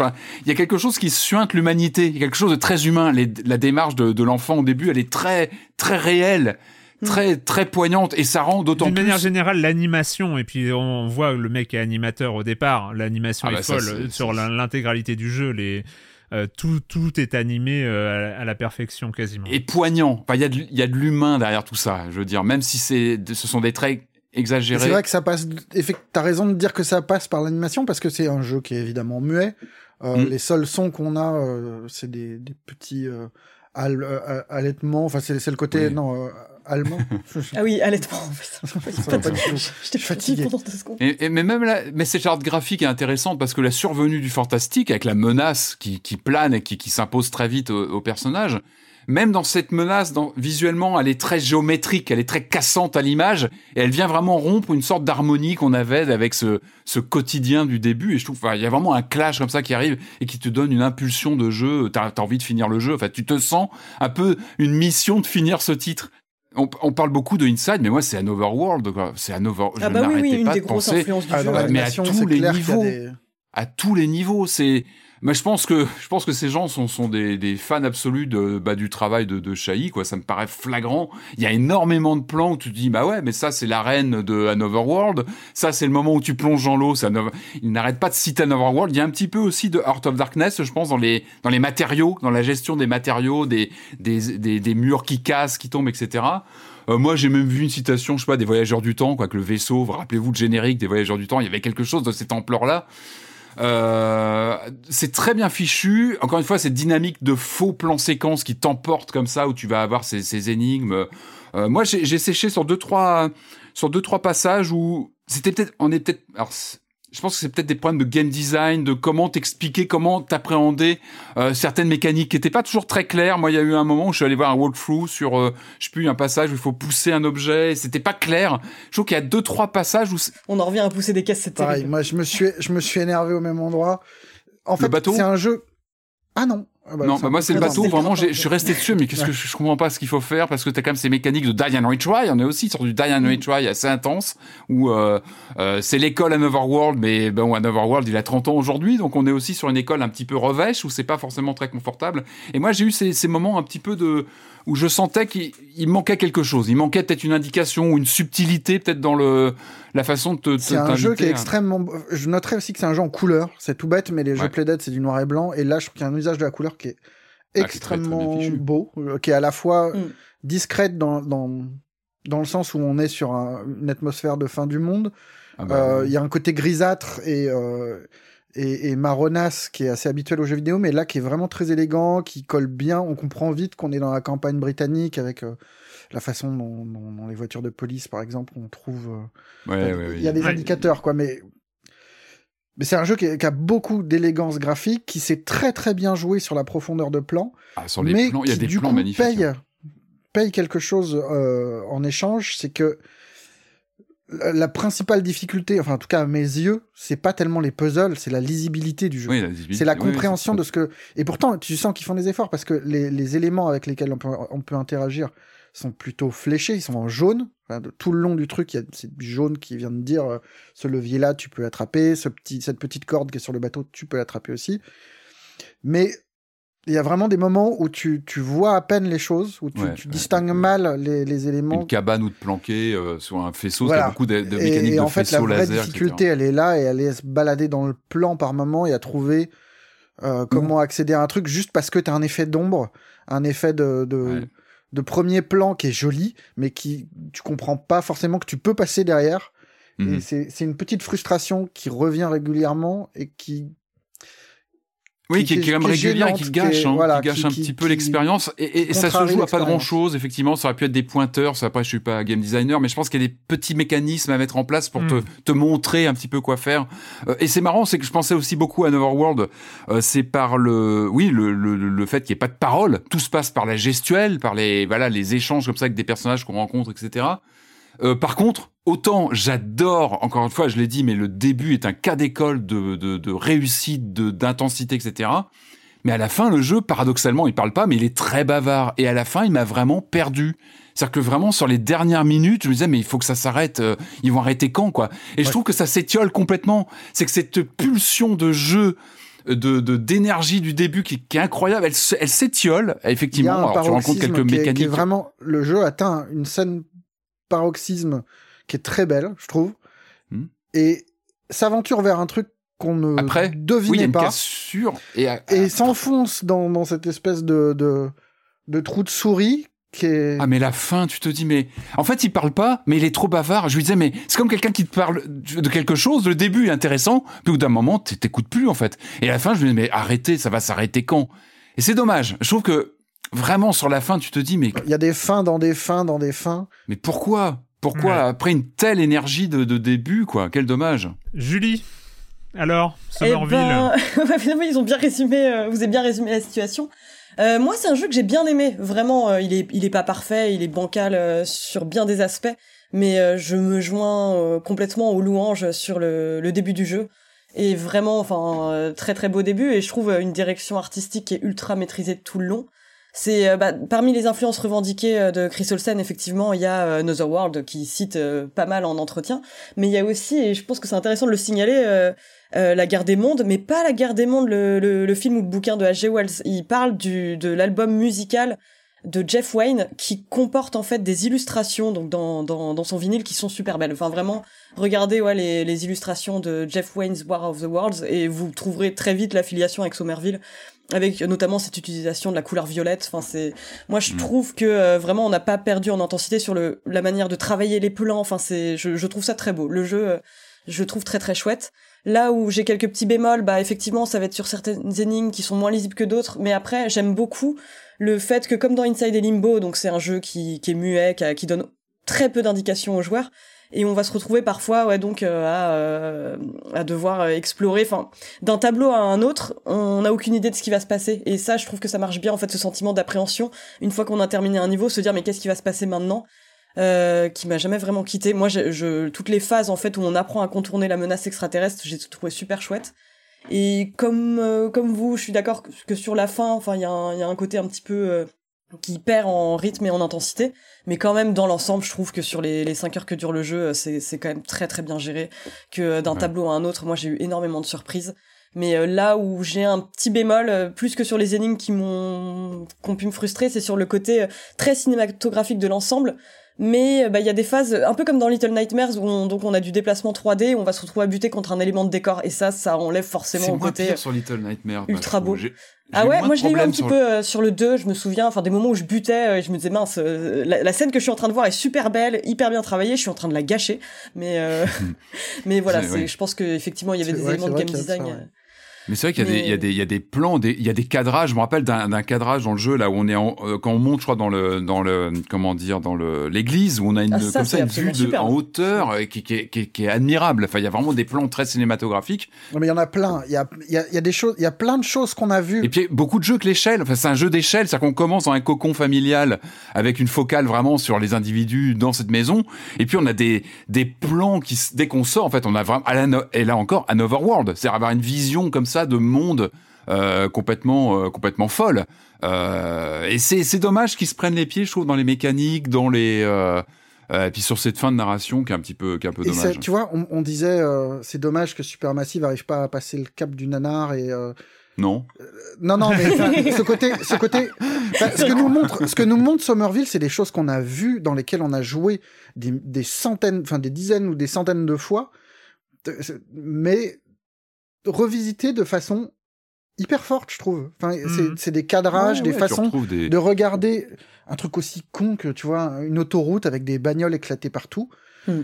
C'est des scènes qui deviennent fortes juste par la mise en scène, par le travail de cadrage, de, de tu disais de jeu d'échelle, mais pas bah, seulement, le- pas seulement de, de, de- du rap, mais des façons de, de faire disparaître le personnage, de le ramener au premier plan, de le, de le rendre gros ou petit, de le perdre dans le décor. Et il y a des trucs, des choses qui sont vraiment très très fortes là-dessus, je trouve. Ou jouer aussi comme Another World le faisait déjà très bien il y a 30 ans, c'est de jouer avec les, les des animations de personnages au loin ou très proches de toi au premier plan. Et Mm. ça, Ouais. il le fait aussi. C'est-à-dire qu'on sent vraiment que l'école Another World est vraiment, euh, vraiment complètement assimilée. Ouais. Et c'est vrai que ces scènes-là sont tellement fortes qu'on ex... enfin, je comprends, enfin, la fin, effectivement, n'est pas à la hauteur. Bah ouais, sans gâcher complètement l'expérience parce qu'il y a Oui, c'est ça. enfin je, Moi, enfin, franchement, moi je ouais, sais que je garderai plein d'images de ce jeu Bah, du début. Du début. La Sans fin, je trouve qu'il se- Mais même le se- milieu, hein. le milieu aussi, on lui rend pas assez justice au milieu. et il rajoute des petites choses de gameplay je veux pas du tout enfin, c'est rien du tout mais des petits moments que tu n'as pas vu pendant tout le jeu euh, qui surviennent euh, dans le dernier tiers où t'es t'es surpris tu te dis ah merde on pouvait faire ça et du coup ça Je sais pas si on l'a dit qu'on avait un pouvoir qu'on récupérait d'un alien. Non, on parce qu'on est en pleine Oui, guerre de, de, C'est le de- gros élément de- de gameplay euh, du jeu. de ouais. créatures qui, qui, qui se battent entre elles. On est coincé là-dedans. D'ailleurs, il y a, il y a dans cette dynamique, il y a évidemment, on pense au Spielberg, on pense au film de Spielberg qui jouait beaucoup sur cette dynamique de l'urgence, etc. Euh, le, le- la guerre des mondes de Spielberg. Euh, mais du coup, oui, on a ces pouvoirs et c'est aussi euh, un des, une des principales mécaniques du jeu, c'est d'exploiter ce Hmm. pouvoir qu'on ne comprend pas au début et qu'on va apprendre à, à, à maîtriser, à appliquer avec euh, bah, utiliser ça sur des sur tout ce qui est électrique sur ça nous apporte quelque chose et ça va vraiment être à la, une des locomotives des mécaniques de gameplay euh, et des énigmes notamment Alors, moi, je suis d'accord avec vous sur la qualité du jeu qui est vraiment magnifique. Moi, je le trouve vraiment très très beau et, et du, presque jusqu'à la fin. Euh, par contre, je suis sorti fâché avec le jeu. Mais vraiment, enfin, bah moi à la fin aussi hein, Pour, euh, fâché aussi un peu pour pas mal de choses. euh, D'une part, enfin, je le dis parce que j'ai un biais inside évidemment qui est pour moi euh, un, un- jeu de référence, et, et je trouve euh, que même si on est dans un univers, et tu l'as dit, Mario, enfin vous l'avez dit tous les trois, hein, qui, est, qui est un univers connu, guerre des mondes, avec des codes, avec des tropes, avec, euh, avec tout ce qu'on veut, et qui sait, on sait où on va, on sait où on est, et puis joue aussi avec ça pour pouvoir nous raconter une histoire sans parole et qu'on la comprenne à peu près, mais pour moi, tout est aussi dans ce à peu près. Euh, parce que je trouve que il y a un vrai manque de maîtrise euh, de la narration environnementale. Elle est très très faible. Au-delà des tropes, au-delà des codes visuels qu'on connaît, au-delà de la guerre des mondes, etc. Je trouve qu'en Mhm. termes de narration environnementale, c'est faiblard. C'est beau, hein, mais c'est faiblard. Et c'est beau, euh, les animations premier plan, dernier plan, c'est Mmh. vraiment Non, mais magnifique. Mais je trouve que sur l'histoire qu'on te raconte, Mhm. bah, disons que ça ne va pas beaucoup plus loin que euh, paysage de désolation et Voilà. euh, des euh, lieux qui ont été Ouais. évacués et je suis désolé de, de rappeler le, le référentiel, mais Inside, t'es dans un code, tu sais pas trop où t'es, avec ce gamin en fuite, tu sais juste que ce gamin en fuite, et au fur et à mesure, on te raconte une histoire totalement Oui, dingue, qui inattendue, euh, euh, avec euh, des éléments que tu connais pas, qui n'utilisent pas vraiment de tropes, sauf un, euh, mais, mais qui euh, et avec, avec une émotion aussi qui, qui, qui arrive à te créer. Moi, le lien émotionnel, je l'ai Ah, si, trouvé famille, ultra faiblard. Bah non, Si, parce que déjà, déjà avec sa famille, on sait même pas pourquoi. Enfin, tu vois, la narration environnementale est incapable de te dire pourquoi est-ce que tu te retrouves séparé de ta famille à un moment et pourquoi tu la retrouves à un moment.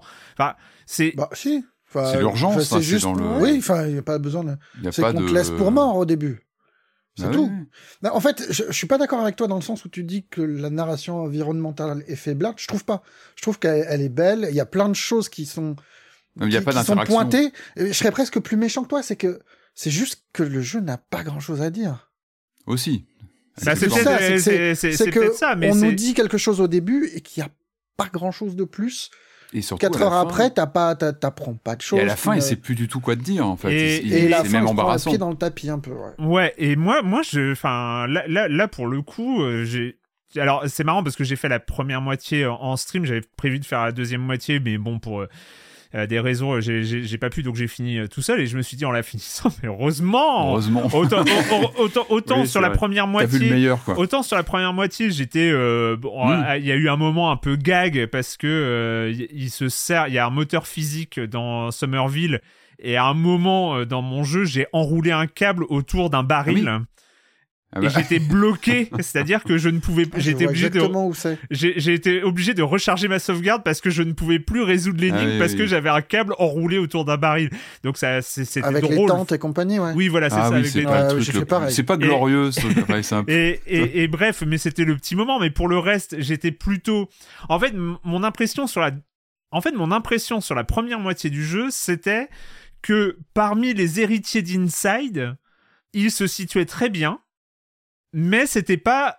C'était pas le troisième épisode, c'était pas le truc Ouais, qui allait de- transcender, euh, transcender les deux premières propositions. Et bah, moi, oui et non quand même. euh, Bah, j'ai l'impression que nous, l'affiliation, on l'a fait naturellement parce que dinopathie, etc. Mais c'est vrai que je lisais un peu des interviews de Chris Olsen parce que je me demandais comment lui se positionnait par rapport à ça. Et euh, lui disait bah, plus ou moins souffrir de la comparaison avec Inside et Limbo. Et en même temps, bah, c'est aussi euh, ce qui fait que le jeu nous intrigue. Parce que bah, forcément, euh, il tient pas... Enfin, la comparaison est difficile à faire. Enfin, je veux dire, on... c'est pas un jeu qui fera date comme Limbo ou Inside, c'est sûr. mais en termes de moyens visuels et de d'environnement et de choses comme Mm. ça, et puis de choix, euh, je muais, enfin que, nous- Oui, que oui, Chris, Olsen, sûr, hein. Chris- Chris Olsen Ouais. nous dit, euh, ce n'est pas un cinématique puzzle et platformer. Excusez-moi, mais bon, on est En fait, la différence, même. tient juste au fait qu'on peut pas sauter sur des endroits ou non. Quoi. Oui, voilà, c'est ça. La touche action, elle fait un- un- une action contextuelle selon le tableau où on se trouve. Quoi. et- Entre et- nous, il est pas, il est pas éligible au jeu de l'année quand il rentre pas dans ce petit club des jeux qu'on va non, mettre non. en lice. euh, C'est pas du tout à la hauteur de, de Limbo ou ah d'Inside. pas euh. du tout. Et donc du coup voilà, c'est c'est ce que j'ai dit sur la première moitié, c'était ok, il est il est intéressant, il est magnifique et, euh, et j'ai eu plusieurs fois euh, des, des, des vrais moments euh, d'admiration, même dans la deuxième moitié, euh, enfin disons dans le de la première partie de la deuxième moitié, Mm. il y a vraiment des très très beaux moments, des trucs qui visuellement ça, ça scotche. Mais en avançant, moi, c'est pour ça j'étais content de pas la faire en stream parce que j'aurais passé mon temps à râler, euh, même au-delà, finalement, plus que ce que ça mérite. Parce que finalement, euh, tu peux pas reprocher au jeu de ne pas être un chef-d'œuvre. Même si c'est ce que t'attends au début et ce que, ce que t'espères après l'intro, qui vous l'avez dit est magnifique. Et donc, t'as tout ce moment dans l'intro où tu te dis, waouh, on a le setup pour aller chercher les grands, quoi, pour aller Il chercher aller le- loin celui-là. pour ouais. aller voilà et puis et puis au final il y a, il y a cette, un peu cette chute euh, qui est cruelle pour euh, Mm. pour les gens qui l'ont fait pour même pour le jeu parce que voilà il se finit et puis euh, bon voilà même mais moi j'ai vraiment passé la deuxième moitié à râler quoi j'ai vraiment euh, T'as- passé la deuxième moitié Ah, à la en deuxième au- moitié en entier? Moi, c'est vraiment. Franchement, le jeu aurait dû cutter au niveau de l'église. oui Il se serait arrêté à l'église. Oui, oui, Même avant- ouais. parfait, même avant. c'était condensé. même avant. Euh, j'ai, eu des, des passages de Die and Retry, alors que j'en Ouais, avais pas trop fait. Euh, j'en avais pas trop fait avant, et j'ai eu deux trois passages de Die and Retry qui m'ont, voilà. c'est- c'est- Qui sont pas très... qui Parce que tu peux avoir du Diane Retry qui est bien calé, qui te laisse toujours sur le fil. Et là, je trouve, Moi, j'avoue que ça m'a pas heurté du tout. Enfin, je, Mm. je trouve que les, les, les situations sont suffisamment lisibles. Enfin, en tout cas, j'arrivais à, les- à, à lire les menaces suffisamment bien euh, pour y échapper souvent la première fois. Et quand ça m'arrivait, enfin, quand je me faisais euh, dégommer, tu comprends. Enfin, En alors fait, en le, truc, ouais, c'est que la deuxième partie du jeu n'a pour moi été un peu qu'une euh, confirmation de euh, d'un an et demi. Et puis j'avoue que moi, la, la, la fin, euh, enfin. je, j'ai, enfin, la, dernière, le dernier quart du jeu, je, je- j'en pouvais C'est gênant. vraiment plus, quoi. Enfin, c'est, c'était, j'étais, et il y a une bonne idée sur la fin. Il y a une idée catastrophique et il y a la, il y a une bonne idée Saurez-vous les retrouver? Et saurez-vous les retrouver?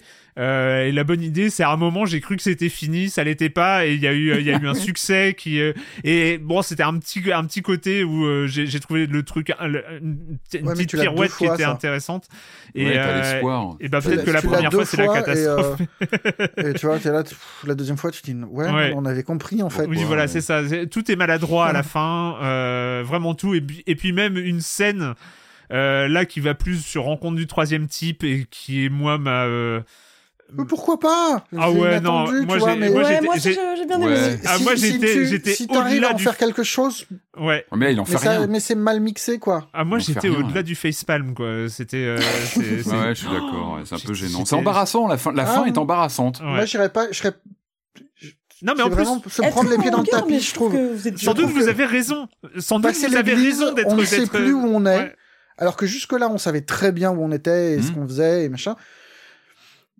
Le problème, c'est que j'ai l'impression que euh, la scène un peu euh, rencontre du troisième type que- que- que- dont tu parles, c'est que t'as l'impression que c'est des, des, des key art qui ont été faites pendant la prod du jeu.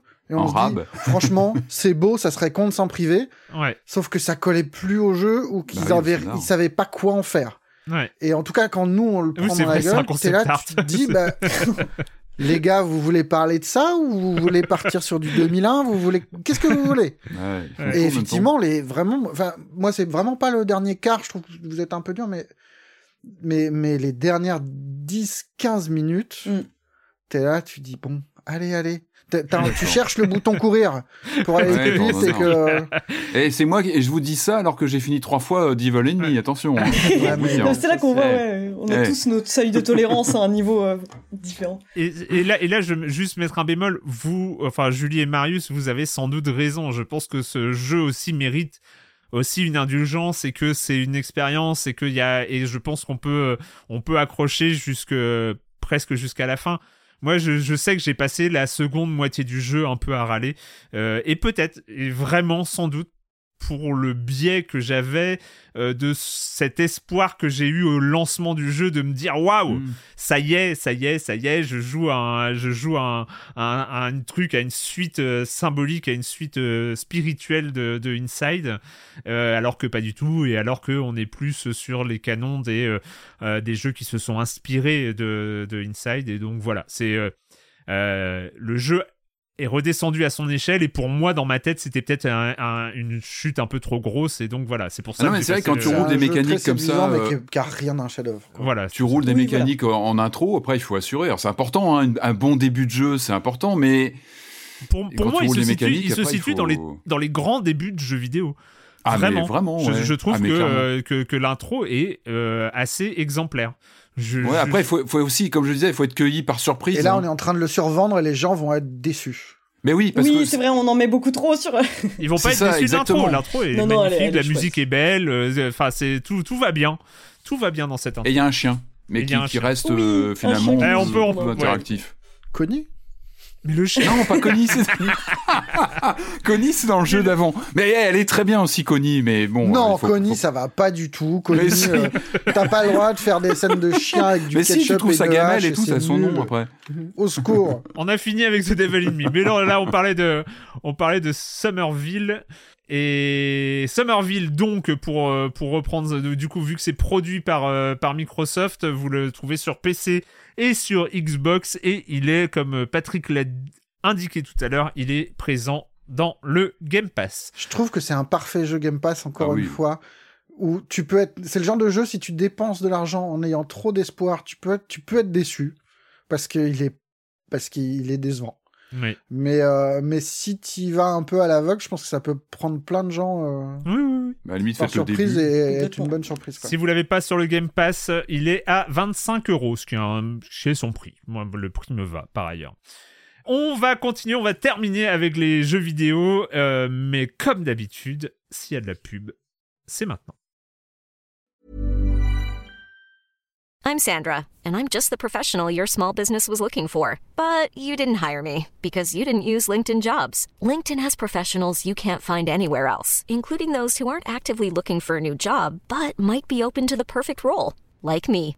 In a given month, over 70% of LinkedIn users don't visit other leading job sites. So if you're not looking on LinkedIn, you'll miss out on great candidates like Sandra. Start hiring professionals like a professional. Post your free job on linkedin.com/achieve slash achieve today.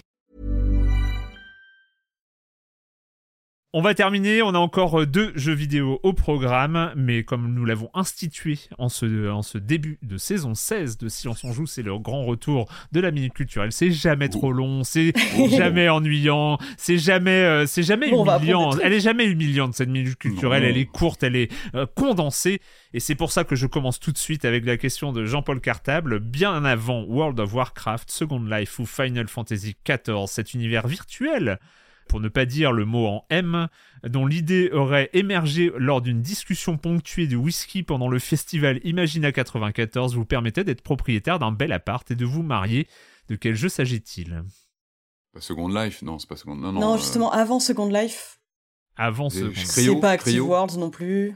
c'est pas du cryo, euh, non. Qu'est-ce que ça peut être? C'était euh, c'était euh, Canal Plus quand même. Oui. euh, Ah oui Oui, oui. J'ai oublié le nom. Dixième monde, euh, non. Pas, euh, pas le dixième, on n'a pas besoin d'aller jusqu'au dixième, Patrick. euh, on n'a pas besoin Le d'aller. deuxième monde Voilà, Le voilà, deuxième. exactement. J'adore. oui, oui, le deuxième déjà c'est pas mal un deuxième. C'est vrai que c'est monde, déjà ouais, pas mal ouais, le c'est vrai. deuxième monde. Mais j'aime beaucoup l'idée. de- Le deuxième Il y a déjà monde. neuf mondes. Moi, j'ai- c'était incroyable. J'avais un pote qui l'avait acheté. C'était, euh, c'était le futur, c'était l'avenir. Il avait un appart, En euh, tout ça. Et Il avait avait, la boîte du jeu et tout. Il y avait, il y avait personne, hein, évidemment. Il y avait peu, il y avait peu de monde, mais il y avait eu beaucoup de reportages télé. Euh, c'était, euh, c'était un peu l'aventure. C'était, euh, je crois que c'était, il y avait un des frangins le Diberder qui bossait dessus, ou les deux. Très belle jaquette. Hein. Je viens de regarder la deuxième monde version 2. euh, la Et, et c'était, ouais, tu pouvais avoir ton appartement, tu pouvais aller dans l'appartement des autres. Alors, il faut savoir qu'à l'époque, à l'époque, nous étions sur du modem euh, 56K, voire moins, et, Voire moins, euh, ouais. et que ça coûtait cher. Il n'y avait pas de forfait illimité. Enfin, c'était, euh, il voilà, il On fallait y payait aller. hein, à il l'heure d'internet. hein, un- On payait l'heure. hein. On Ouais, payait, on hein. l'internet à l'heure, et, euh, et c'était. Ah, attention, investissement. attends, attends, précisons, Erwan, tu payais ton abonnement internet, euh, Infony ou autre, et tu payais tes communications en plus, Ouais. double facture. C'est ça. Ouais, Il faut, faut juste remettre un petit Et peu tout le... pouvait cracher si quelqu'un euh, décrochait le téléphone. euh, Exactement. Pour appeler euh, sa sœur. Tout à fait. tout Non, à non, c'était pas évident. Rappelez-vous d'un temps que les moins de 20 ans ne peuvent pas connaître. Mais pour le coup, euh, pour le coup, c'était ça, c'était le deuxième monde, donc euh, vraiment qui est, euh, qui est un précurseur. Mais, mais, est-ce vraiment un précurseur? Question de Erunosaur. D'ailleurs, avoir un MMORPG dans le monde réel, ça ne date pas de 97 et le deuxième monde donc, mais de bien d'une décennie avant. Comment pouvait s'appeler ce MMR, MMORPG Ce russe Meuporg. ce Meuporgorus, si c'est un dinosaure du Meuporg, et son éditeur. Hein Dix ans avant le deuxième monde. Quel pouvait être le dinosaure du MMO Dix ans avant. Dix ans, à dix ans, on est dans les années 80, hein, faut bien se rendre compte de ce que c'est. Hein. Le fait que tu dises russe, ça. je- Non, non, russe, euh, russe, c'était le côté dinosaure, hein, c'était euh, Ah, Tyrannosaurus. d'accord, Ah, c'est pas russe, Ah, pardon. ok, d'accord. C'est pas, pas russe du tout, hein, on n'est pas, on n'est pas sur du sors, 9. hein, euh, oui. Non, non, non, du tout, du tout. Alors, euh, les indices, hein, c'est le jeu ressortira après la fermeture de la première version, mais en version allégée et avec comme décor une île des Caraïbes, ce qui n'est pas du tout un indice parce que vous le, ça ne vous indique pas. Par contre, le studio de développement est un studio très, très, très connu des années 90, mais pas du tout dans le domaine des MMO et de, des jeux de type monde ouvert. Grosse Ah, ça, pression sur Patrick parce que c'est quand Ah même, ouais. on est quand même sur du euh, Patrick Lore, hein, le C'est pas du Sierra Online, c'est du Sierra Online, non? Non, c'est pas du Sierra Online. Parce que Sierra avait son réseau, euh, mais c'est Ouais, plus ces années vrai. 90, je crois, Ouais. début 90. Donc c'est avant ça, bah c'est Habitat, non? C'est pas le Mais Lucasfilm oui, euh. bravo! Oui, c'est Habitat, oui, bah oui, classique. Bah oui, J'applaudis, j'espère que vous Ah entendez. ouais, et la foule applaudit parce que alors franchement, moi, je suis même, j'étais sur le cul parce que je ne savais pas que ça pouvait Ah si si Habitat bien sûr. Bah c'était leur euh, bien sûr leur MMO avec en gros le moteur de Maniac Mansion. Visuellement ça ressemble à Maniac Mansion mais c'était le leur leur euh, leur fameux MMO euh, bien sûr oui, complètement qui qui qui a survécu c'est vrai. Mais oui Hôtel Caraïbe c'est ça? Hôtel. Caraïbe bien sûr. Waouh. bah oui ça Ah ouais, non, mais ah bah oui bah c'est ça. Mais bien sûr Habitat bien sûr complètement Habitat euh, MMO sur Commodore 64, mais what the Eh fuck, ouais. quoi Enfin, c'est quoi cette histoire? Et des bah, gens si, fortunés si. parce qu'il fallait quand même euh, avoir les modems de l'époque. C'était, vous savez, les modems à la, à la Wargame, tu sais, avec les gros téléphones Ah oui. que tu branchais sur un, que tu posais comme ça parce que ça on était sur du modem analogique quand même avec des Eh signaux, euh, les, les signaux télé- téléphoniques et donc les gens for- fortunés pouvaient discuter, jouer et tuer les autres avatars dans un monde virtuel proche de la réalité. Bon. euh, euh, modulo, euh, modulo l'interface Maniac Mansion, hein, euh, proche de la Mhm. réalité. Le Mais jeu a été mis en service de 86 à 88, trop ça. coûteux en ressources source, une version allégée dans une île a été réalisée ensuite, qui aura existé euh, jusqu'au Japon, Club Caraïbe. Voilà. Donc, ouais, c'est ça. Non, c'est un vrai sujet. Il y a plein d'articles dessus, je crois, sur Gamasutra. Allez vérifier. Si ça vous intéresse, il y a beaucoup de papiers dessus, parce que ça a marqué l'histoire, évidemment, de Lucasfilm, et c'était un, un de leurs champs d'expérimentation, et c'est super intéressant, bien sûr. Et moi, il m'était. Alors, j'ai découvert le truc avec la minute culturelle, et donc, bravo. On va continuer avec les jeux vidéo avec, on en a déjà parlé, on a déjà parlé de ce jeu, forcément, mais il faut en reparler, paraît-il. Euh, il faut en reparler pourquoi? Parce que il y a du nouveau contenu qui vient d'arriver. Julie et Patrick sont dans la place. Ils sont C'est ça, on n'a pas du tout fait de lobbying pour en parler aujourd'hui à tout prix. Ils ont leurs notes. Ils ont leurs notes avec eux, ils sont prêts à vous en parler. On parle bien sûr de Resident Evil Village Gold Edition. You are my precious Rose. And I didn't care. So long as we were together. Oh man, I'm so sorry. I love you.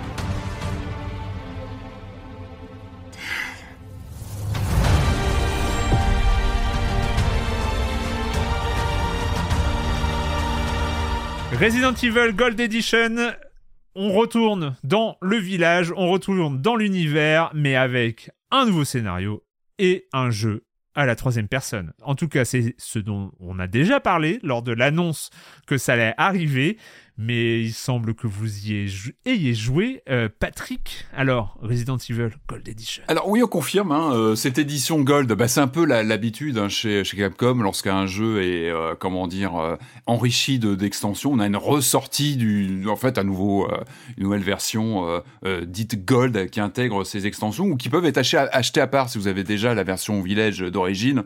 On peut acheter ce pack pour une vingtaine d'euros. Alors qu'est-ce qu'on a au menu? Comme on l'avait déjà dit, donc on a un mode mercenaire qui accueille de, nouveaux personnages. Euh, on a alors, il y a des choses intéressantes. Il y a des choses intéressantes parce qu'on a cette euh, cette option de, de, refaire donc le, village euh, d'origine en vue troisième personne. Alors ça pose plein de questions. Ça pose plein de questions parce que euh, on peut pas reprendre, pour, juste pour donner les détails, on peut pas changer de vision pendant une partie. C'est-à-dire qu'on passe pas du first person à third person. C'est une sauvegarde à part. On lance vraiment une nouvelle partie en mode vue troisième personne. Alors ça pose pas mal de questions parce que l'idée de, de, Village quand même c'était de, bah, c'était ce côté immersion totale en vue subjective et tout le jeu avait été construit là-dessus avec ce rapport aux mains du personnage, euh, toute la toute la mise en scène était orchestrée autour de ça, euh, tout comme euh, RE7, donc son prédécesseur, était entièrement pensé en vue subjective. Et tous les ressorts de, de, de, de, de jumpscare, de mise en scène, reposaient encore une fois sur cette vue subjective. Donc c'est un peu étrange. Euh, je sais pas ce que t'en as pensé, Julie, quand tu lances cette partie troisième personne. Moi, j'ai lancé parce que je suis curieux. Je suis curieux de voir un petit peu ce, cette sorte d'hybridation. Parce qu'en gros, pour faire simple, chez, Capcom aujourd'hui, on a un peu deux, écoles. On avait cette euh, école vue subjective pour les, les nouveautés, les nouveaux chapitres, donc RE7, RE8, vue subjective, avec ouverture vers la réalité virtuelle. Et puis, on a toute l'école des, euh, des remakes, des remakes de RE2, RE3, Futur RE4, qui eux ont adopté cette vue troisième personne parce que ça redynamise, euh, pas sur RE4 mais sur 2 et 3, ça redynamise complètement le, la mise en scène, on a des nouveaux ressorts de, de, de, de, gameplay, etc. Donc là, on se retrouve finalement à retraverser euh, Village avec cette vue euh, troisième personne qui moi, je suis assez, je comprends pas trop l'idée le, en fait. Alors si, je la comprends. Je comprends que c'est faire un lien vers cette école de remake en, en vue troisième personne. Euh, on peut y prendre, euh, c'est avant tout l'occasion de refaire Village. C'est toujours un plaisir de, retraverser Village avec ce petit twist de, vision euh, un petit peu alternative. Après, moi, je suis pas, je suis pas forcément plus emballé que ça. Enfin, moi, pour moi, ça reste l'immersion vue subjective était tellement. Moi, j'appréciais ce, parti pris, cette radicalité de la vue subjective, avec tout ce que ça amenait de d'immersion, de, de, rapport à l'environnement, au personnage, etc. Et je trouve que c'est un petit peu, ça, marche pas toujours très bien. En plus, on a ces, et ça, c'est, je trouve que c'est aussi un des points noirs, c'est qu'on a cette, euh, cette optique. On a un problème avec le personnage Winters depuis le début, qui a, qui a pas de charisme, qui, qui, et c'est pour ça aussi que, que tous les ennemis dans Village ont pris euh, tant d'importance. Dimitrescu qui a crevé l'écran, dont tout le monde a parlé parce que c'était un des personnages qui ressortait. Les ennemis, parce qu'on ne voyait que à l'écran. C'était viable en vue subjective. Tout le jeu était organisé comme ça, c'est-à-dire qu'on était là avant tout pour voir les ennemis en, en vue subjective. Et là, on a, on a ce, cette, euh, comment dire, cette caméra, donc vue troisième personne, qui nous, qui nous interdit de voir de façon euh, directe le visage du personnage. Et ça fonctionne pas très bien. Je sais pas ce que Mm. t'en as pensé, Julie, mais Bah, c'est un peu gênant, super quoi. ce- bizarre. C'est super C'est- bizarre dans le sens où euh, il y avait un, un parti pris radical fait avec le set. C'était donc euh, on passe à la vue à la première personne avec un personnage qui était forcément nimbé de mystère qu'on Mm. entreapercevait par, sur certaines scènes. Mais du coup, effectivement, le fait de pouvoir l'incarner, ça enlève euh, cette espèce de, de, de mystère, moi, que, auquel j'étais assez attachée. Moi, j'aimais oui. bien, moi, le côté euh, Ethan Winters, c'est rien d'autre qu'une paire de mains qui se font malmener. Et Euh, et je trouvais ça bien. justement, qu'il y ait d'un côté euh, la série euh, canonique qui se démarque enfin des, des, des remakes avec cette vision à la première personne et d'autant plus que euh, on voit que c'est un jeu qui est pensé pour la première personne et même j'irais plus loin euh, qui marche ultra bien en, en réalité virtuelle enfin moi en tout cas je je il y a, y a des moments euh, bon alors effectivement le, le 8 est pas encore dispo en, en VR mais euh, je il y a des phases c'est fait pour la première personne c'est fait pour être adapté à la VR plus tard et ça marche. Enfin, en tout cas, je, je les ai pas encore fait à la troisième personne, mais j'ai beaucoup de mal à imaginer certaines scènes qui sont pour moi les plus marquantes de Village à la troisième personne. Typiquement, bah, celle où face au bébé géant, pour, pour ne pas trop. Par exemple, Il y a- J'y ai pas joué, mais j'ai en regardé termes des de mise en scène, vidéos. ça marche moins et, bien. Et je trouve que le- le- les passages avec Dimitrescu, le jeu de cache-cache qui est, moi, qui m'a terrifié euh, Ah, mais bien sûr. Mm. en, en première personne, là, je, ça, enfin, ça marche Ça enlève vachement Parce moins bien. le quoi. sel. Ouais, Il y a un petit côté plan-plan, mais c'est tout bête. Mais même les postures du héros, parce qu'à la base, on le voyait pas à l'écran. Et même sa posture quand il tient un couteau, et la façon dont il tient son couteau, c'est, il, est, un peu bizarre. Enfin, alors moi, j'y prends une sorte, encore une fois, bah, je, je suis dans mes plaisirs coupables de refaire Village avec cette vue, parce que ça m'apporte une fraîcheur dans la, la façon d'appréhender l'espace. Mais jamais de la vie, je conseillerais de le, parcourir comme ça la première fois. Faites-le en, vue subjective. Pour moi, c'est, là, c'est vraiment du bonus pour dire, t'y reviens, c'est une occasion de revenir, mais c'est un bonbon pour les convertis, quoi, vraiment. c'est, c'est, ouais, on sent que c'est un bonus, mais le Cadeau. cœur du jeu est pensé en vision, euh, C'était pour en vision euh, subjective. Non, mais et... je sais aussi que la première personne euh, peut rebuter certains. Enfin, vraiment, vrai. euh, je connais des gens qui ont trop peur euh, en vue FPS et qui peut-être s'étaient privés de ça. Donc je me dis, ah, la malade. il y a ça. Euh, je vois déjà euh, Erwan qui gesticule, mais on n'a pas fini parce que Non, attends, non, faut non, je, je levais, Ah non, là, je- je le levais le bras sur les personnes qui ont trop peur en FPS. J'en fais partie. Ah, c'est toi, oui, c'est Ah, vrai. Et Non, c'est vrai que c'est oh. Ah non, mais je vais pas vous couper avant, de- avant que vous. Oh, non, non, je, je Non, mais c'est pas négligeable. Vous avez raison de le souligner. Tout le monde n'est pas à l'aise avec la vue Mais subjective. je pense que voilà, ça peut être une porte d'entrée pour Mais moi, euh, j'étais ces terrifié en vue subjective, ça me viendrait pas à l'idée de. Non, mais pas terrifié, mais être malade. Malade. Le côté Ah vue oui, non, non, subjective qui peut te rendre malade sur les déplacements. C'est Ouais. connu que ça, même sans être en vue, sur- même en, même sans être en casque de réalité virtuelle, tu peux être malade. Tu as des personnes qui sont très sensibles. Donc la vue troisième personne te dégage vraiment ce côté, euh, ouais, ultra immersif que nous on adore, mais qui peut être butant. Ça, je peux comprendre complètement que là, ça donne. un- C'est tout bête, c'est que ça t'offre un décalage avec le héros et que l'action qui est qui t'apporte une sorte de Ça confort, un petit peu de de, de, de, de, de vision. Donc voilà, c'est un, c'est un parti pris. On sent, en fait, on sent que sur Village, c'est intéressant, c'est que c'est à la, à la fois un jeu qu'on a vu, qu'on a fait en vue subjective, qui a maintenant une vue troisième personne et qui en plus va passer en vue subjective euh, très prochainement, enfin en vue euh, réalité virtuelle, comme tu l'as dit, Julie, via le casque PSVR 2. Donc on sent qu'il y a beaucoup de questionnements sur les caméras et sur, et surtout on se pose la, la vraie question, c'est que, va être euh, le prochain euh, RE9 en fait? Ça va être quoi? Est-ce que Capcom va perdurer sur la vue subjective ou pas? Est-ce que là il y a quand même des questionnements sur c'est aussi un aveu de bah oui finalement on vous donne quand même une vue troisième personne parce qu'il y a peut-être des mécontentements parce que ça pose des questions c'est pas forcément anodin euh, le fait qu'une extension permette de d'aller contre ce parti pris qui était radical et qui était intéressant il y a un retour en arrière qui est qui peut poser des questions sur l'avenir de la franchise, en tout cas en termes de, de mise en scène. Euh, je pense que c'est. euh, Alors, est-ce qu'on pourra switcher ça? Là, on peut pas. Est-ce qu'il y aura pas forcément tout simplement un, un bouton pour passer de la première à troisième personne? Mais ça pose la question presque éditoriale, presque éthique de comment tu penses le jeu. Enfin, je trouve Mm. que le RE7 et 8 étaient pensés en vue subjective et c'est ce qui en faisait aussi des objets euh, super vrai que là, je suis intéressants. devant les vidéos, je vois un, un- le combat, euh, un combat contre une des succubes de Dimitrescu. Je Ouais. trouve que la troisième personne souligne le fait que c'est pas très intéressant à jouer en fait. Oui, mais Et que complètement. ce qui marche très très bien quand on a un cadre de vision extrêmement limité où on cherche, on cherche, voilà, où on cherche à, à voir où est la- la- la- l'ennemi, le fait de le voir tout le temps, ça Ah bah, appauvrit complètement le- la scène quoi. ah bah, il y a un côté un peu ridicule parfois du perso, dans les mouvements, euh, tout ce qui Mm. se passait dans ta tête, dans l'imaginaire, ou, ou uniquement dans les perceptions de l'environnement. Effectivement, là, t'as un côté un peu plan-plan quand tu mets Ouais, en dans le scène. hors-champ, quoi. Enfin, dans le fait que tu ne peux voir qu'une toute petite partie de la scène. euh. Et donc, euh, au-delà, euh, cette édition Gold propose quand même euh, autre chose qu'un gimmick, parce qu'on va le prendre comme ça, le, le gimmick de la troisième personne. Euh, Il y a euh, une nouvelle histoire. Bah, une nouvelle histoire qui est ciblée sur le personnage de Rose, donc la fille euh, d'Ethan et de Mia, donc qu'on voit au tout début du 8.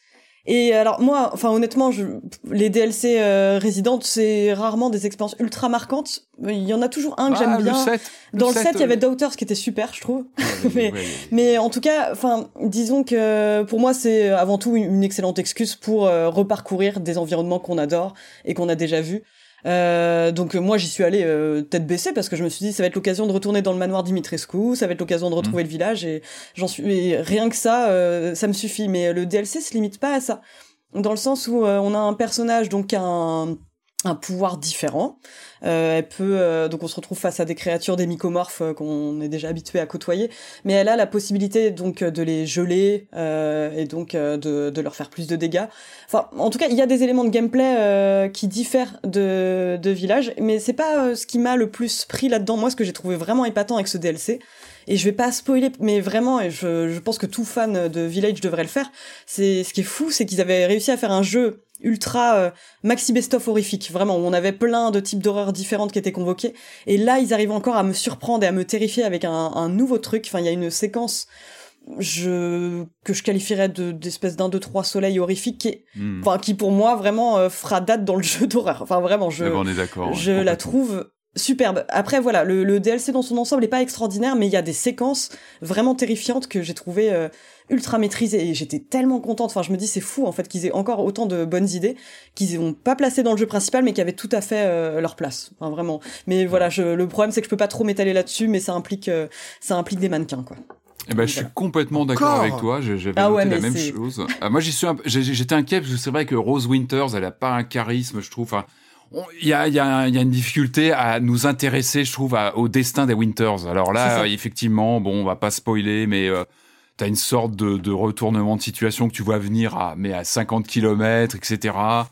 En même temps, on, on reste dans les clous, c'est-à-dire qu'on reste dans du dans du bioréaliste ou du on va dire euh, pharmaceutico-réaliste. Hein, tout reste dans les clous. Parce que non, mais ce qui est intéressant, c'est que Resident Evil questionne hein, ce rapport au surnaturel. Là, ils vont assez loin avec des pouvoirs, avec des apparitions où tu as des doutes. Bon, tout ça finalement est toujours. euh, euh, Alors, moi, j'étais vraiment inquiet sur les- le, ouais, le DLC euh, narratif. Il doit faire peut-être dans les 3-4 heures dans ces eaux-là à peu près. J'étais vraiment inquiet au début. Je trouve que Rose, elle se traîne. Elle est. Je trouve que on a du mal vraiment à, à- à s'intéresser à ce qui arrive. Euh, ces mécaniques de gameplay sont bien sans plus. Moi, alors je veux pas en dire trop, mais effectivement, tu re, tu retraverses des endroits où t'as des chouettes souvenirs, mais certains personnages sont plus là, euh, que t'as, qui étaient encore une fois flamboyants, qui nous ont marqués dans Village. Donc c'est vrai que les, vraiment les débuts, j'étais un peu, un peu inquiet à me dire bon. Et puis effectivement, je suis complètement d'accord avec toi. Je trouve que le jeu euh, très vite, il montre les crocs. Il est pas si simple. Euh, je trouve que très vite, tu te retrouves avec des situations de stress déjà, de, de situation. Et puis, alors je, je, je valide complètement ce que tu as dit. Moi, cette séquence de 1, 2, 3 soleils, euh, c'est une baffe. Hmm. Et euh, sans, encore une fois, sans spoiler, découvrez-le parce que ça vaut le détour. Ça m'a surpris parce que euh, Village, j'ai jamais eu peur. Euh, Village, il fait pas peur. Il est pas, enfin voilà, à mon degré, moi, de de de de, de pratique de, de Resident, il m'a pas fait peur. Et, et c'est vrai que cette séquence, euh, à un moment donné de l'extension, je l'ai trouvée glaçante, mais visuellement glaçante.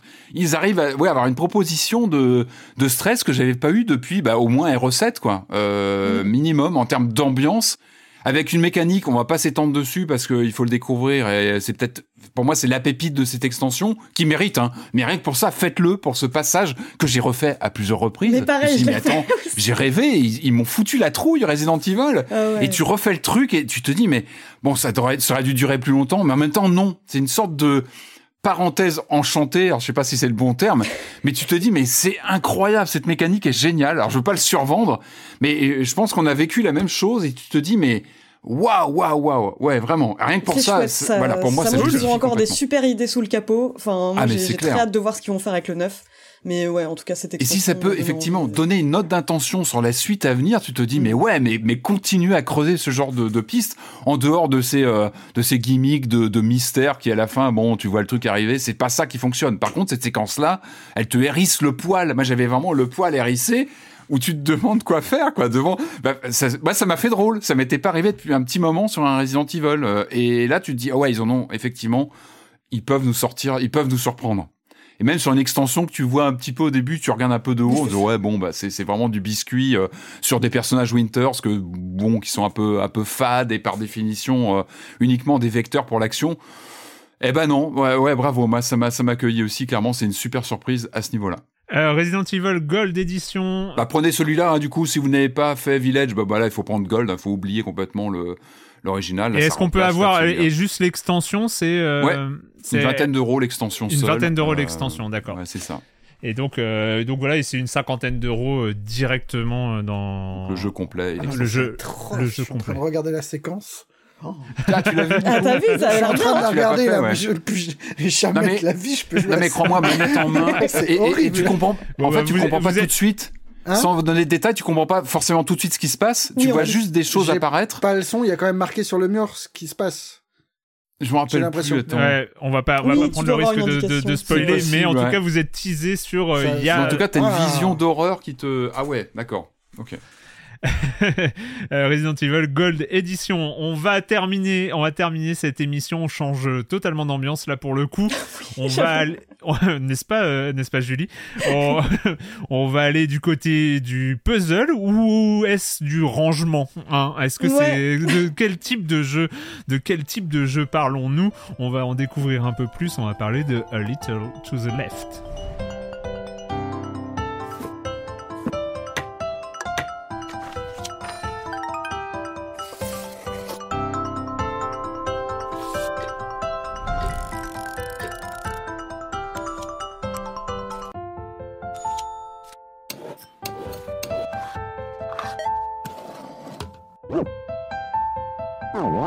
A Little to the Left, euh, c'est on est sur du puzzle. Euh, Il y a des beaux jeux de puzzle, il y a des jeux de puzzle qui sont vraiment super. Euh, moi, j'avoue que quand j'ai lancé le jeu, j'avais en mémoire euh, les euh, formidables. Je sais pas si ça va parler à beaucoup de monde, mais euh, c'était l'époque des jeux en flash. Il y avait un jeu qui s'appelait Oshi Saga et il y avait plusieurs euh, épisodes où il fallait trouver une étoile qui était cachée et puis il fallait toujours trouver une manière de faire apparaître l'étoile. Je vous conseille les Oshi Saga. Je pense qu'ils sont encore disponibles sur des sites en, en archive euh, quelque part. Mais en tout cas, voilà, on commence sur un puzzle. Il faut mettre un tableau droit. Peut-être c'est là le titre. Il faut le pousser a little to the left, un peu à gauche pour qu'il il soit droit. Et puis, et puis on enchaîne. On sait qu'il y a un chat. On sait qu'il y a des maisons peut-être arrangées. Julie, comment est-ce qu'on se dépatouille des puzzles de A Little to the Left? Eh ben, alors euh, au début, bah, c'est c'est en- encore un jeu où il n'y a pas d'indication. On se retrouve face à un tableau où on va devoir un petit peu expérimenter pour comprendre ce qui est attendu de nous. Donc par moment, ça peut être euh, classer des livres par ordre de taille, tout simplement. Euh, classer des classer des étiquettes par couleur et euh, dans ces moments-là enfin le jeu est, plutôt sympathique en plus il y a un côté ultra feel good avec une petite musique à la mandoline une direction artistique hyper mignonne et colorée moi j'y suis vraiment allée en me disant tiens euh, j'avais bien aimé Unpacking, peut-être que je vais retrouver un petit peu ce même plaisir maniaque à, à ranger des choses droites. Et euh, alors le, le, le, fait est qu'il y a certaines énigmes qui sont très intuitives. Enfin, comme je vous disais, euh, quand il s'agit de remettre des cadres droits ou de ranger des bouquins par taille, c'est assez intuitif. Euh, le problème du jeu, euh, c'est que c'est pas toujours le cas. C'est pas toujours très intuitif. Donc il peut y avoir des moments où on va vous demander de classer des pattes, euh, par exemple qui sont droites ou torsadées. Euh, il y a des moments, enfin moi, où je me suis retrouvée vraiment face à mon écran complètement perplexe à me dire mais qu'est-ce qui est attendu de moi exactement? C'est c'est c'est le, le, le- c'est le gros problème du jeu. Ils ont essayé quand même de de de d'apaiser les frustrations je pense parce qu'il y a parfois plusieurs solutions pour chacun des puzzles et puis en plus on a tous notre manière de ranger. Enfin moi par exemple je, bien sûr les bouquins je les classe par taille mais je sais qu'il y a certaines personnes qui préfèrent les placer par couleur. Donc forcément il y a des énigmes où vous allez moins galérer euh, selon votre manière de ranger quoi. Mais il y a un côté ultra rigide parce que euh, voilà le fait est qu'il y a une solution à chaque puzzle et euh, il y a donc une bonne manière de ranger. Et il y a des moments où moi ça échappait à toute logique que je pouvais avoir alors que j'ai une petite expérience en rangement. Mais franchement c'est c'est malheureusement ouais il y, a, y, y, a, des énigmes moi qui m'ont carrément énervé en fait où j'étais à l'opposé de de l'expérience zen et feel good que j'étais venu chercher. Moi, je m'attendais vraiment à me réfugier dans un truc un peu doudou où euh, faut juste ranger des trucs droits et tout est très satisfaisant. Et c'est pas toujours le cas. Et c'est dommage parce qu'il y a des énigmes qui reposent sur des bonnes idées. Euh, par exemple, on va se retrouver avec des cartes qui dessinent des motifs en fait qu'on va pouvoir assembler comme des mm. puzzles, mais ça paraît pas forcément logique de prime abord parce que nous on voit juste des cartes sur un frigo et on se doute pas. Enfin moi au début je m'étais dit peut-être qu'il faut les ranger euh, de manière à raconter une histoire et en fait non, on se rend compte qu'il y a des motifs qui ont une certaine continuité. Et c'est pas grave. Enfin moi moi ça me dérangeait pas au début, mais il y a eu un moment un, un énorme point de rupture pour moi qui est arrivé, euh, je crois vers le troisième chapitre sur le sur 5 parce que le jeu est assez court, mais le jeu m'est littéralement tombé des mains à ce moment-là. Je me suis dit là je, je vais pas y arriver c'est euh, un moment où on doit ranger une boîte à outils et dans cette boîte à outils, il y a une dent humaine. je, je ne sais pas pourquoi. Mais en tout cas, il y a une boîte à outils qui a un compartiment euh, qui est bien défini pour cette dent. Et je sais pas, enfin à ce moment-là, je me suis dit mais mince, en fait, il y a une logique que j'arrive pas à avoir et euh, qui me sort complètement du jeu. C'est c'est quel dommage parce que vraiment, il tenait un bon concept, mais mais ouais, dans, dans l'exécution, euh, ça, ça donne des moments de frustration euh, très très intenses. Et euh, le fait est qu'il n'y a pas de narration environnementale à l'unpacking, donc il n'y a pas ce truc qui nous fait rester. Alors effectivement, il y a un chat qui est présent dans le jeu qui va parfois mettre à mal tous nos efforts en, en balayant tout du revers de sa patte, mais ça reste très anecdotique. Et donc voilà, il n'y avait pas de petites touches qui me faisaient rester jusqu'à la fin. Il est horrible ce jeu. il est horrible. C'est je comprends dans, dans ce que tu dis, tu parles de satisfaisant. Enfin, tu vois, t'as tes trucs mm. de satisfaction. En plus, t'as as un peu les triggers classiques du son, de la manière dont tu prends les objets. Et ils sont là, à la, à la limite, c'est pas trop mal fait, ni, euh, ni le design sonore. Bon, on n'est pas au niveau de unpacking, évidemment. Mais euh, c'est là, et puis la manière de manipuler les objets, ok, bon, bah en même temps, on les drag and drop avec la souris, donc on n'est pas non plus sur du. Mais bon, les animations, les trucs comme ça sont, sont pas forcément nuls mais on comprend rien. Non seulement, non seulement, il n'y a, pas de narration environnementale, donc euh, ça, ce que tu vois n'indique pas ce que je cherche. Hmm. Il faut deviner ce que je cherche. Et, je pense que l'étape ultime, euh, c'est le moment où tu vas, tu appuies, tu joues. Moi, j'ai joué au clavier. Non, j'ai joué, oui, j'ai joué au clavier à un moment parce que un clavier souris quand même. À un moment, tu appuies sur la touche Escape pour voir le menu. Puis là, tu vois qu'il y a deux trucs. Il y a un truc laissé, je suppose pour passer au puzzle suivant, et un truc indice. Bon, je suis paumé. Moi, je suis paumé sur une histoire de calendrier. Je totalement à l'ouest. J'ai posé mes autocollants un peu au hasard, ça n'a pas marché, bizarrement. Euh, et, et, je sais pas du tout ce qu'il me veut. Je comprends pas ce que. Il y a, y a des, autocollants sur un calendrier. T'as un set d'autocollants que tu dois compléter. Tu comprends pas parce que. Euh, ouais, moi j'en ai fait des tests de QI avec des suites, avec des trucs comme ça, mais en même temps c'est pas ce que demande le jeu avant. Le, jeu demande de ranger des trucs avant, donc tu te, tu dis il y a peut-être une esthétique à retrouver, il y a peut-être des, des patterns à retrouver. Bon, je sais pas. Du coup, je vais dans indice. Dans indice, il te donne la solution. Il te donne la solution, mais il te donne pas d'indice, justement. Il te mm. dit pas, c'est ça qu'on attend de toi, vas-y, trouve, euh, trouve la solution. Non, il te donne, dessin de la solution. Ouais, c'est ce qu'il bah, dessine la solution. Bah en fait, t'as ah, un, truc gribouillé et puis euh, et puis avec une gomme tu enlèves et puis euh, grosso modo il te fait un dessin crayonné de la solution qu'il attend de toi en fait. c'est tout. Point. Donc euh, tu peux euh, faire une... Parce qu'en plus c'est pénible. Ces autocollants, il y en avait une vingtaine à coller. Donc euh, pour passer le niveau, il faut switcher entre escape, cliquer sur indice, regarder les deux trois autocollants selon ce que tu es capable de mémoriser suivant, retourner sur le jeu, poser les autocollants, retourner dans indice. Enfin bon bref. Donc du coup j'ai fini par faire une capture d'écran et, et, et, la poser à côté. enfin bon bref, débile. Et et à partir de ce moment-là, déjà, moi j'étais arrivé là euh, sans, sans, trop de problèmes. C'était pas hyper satisfaisant, mais. Euh, et, et c'était déjà ça le problème, c'est que ce jeu ne pouvait valoir que par ça, que par son côté satisfaisant.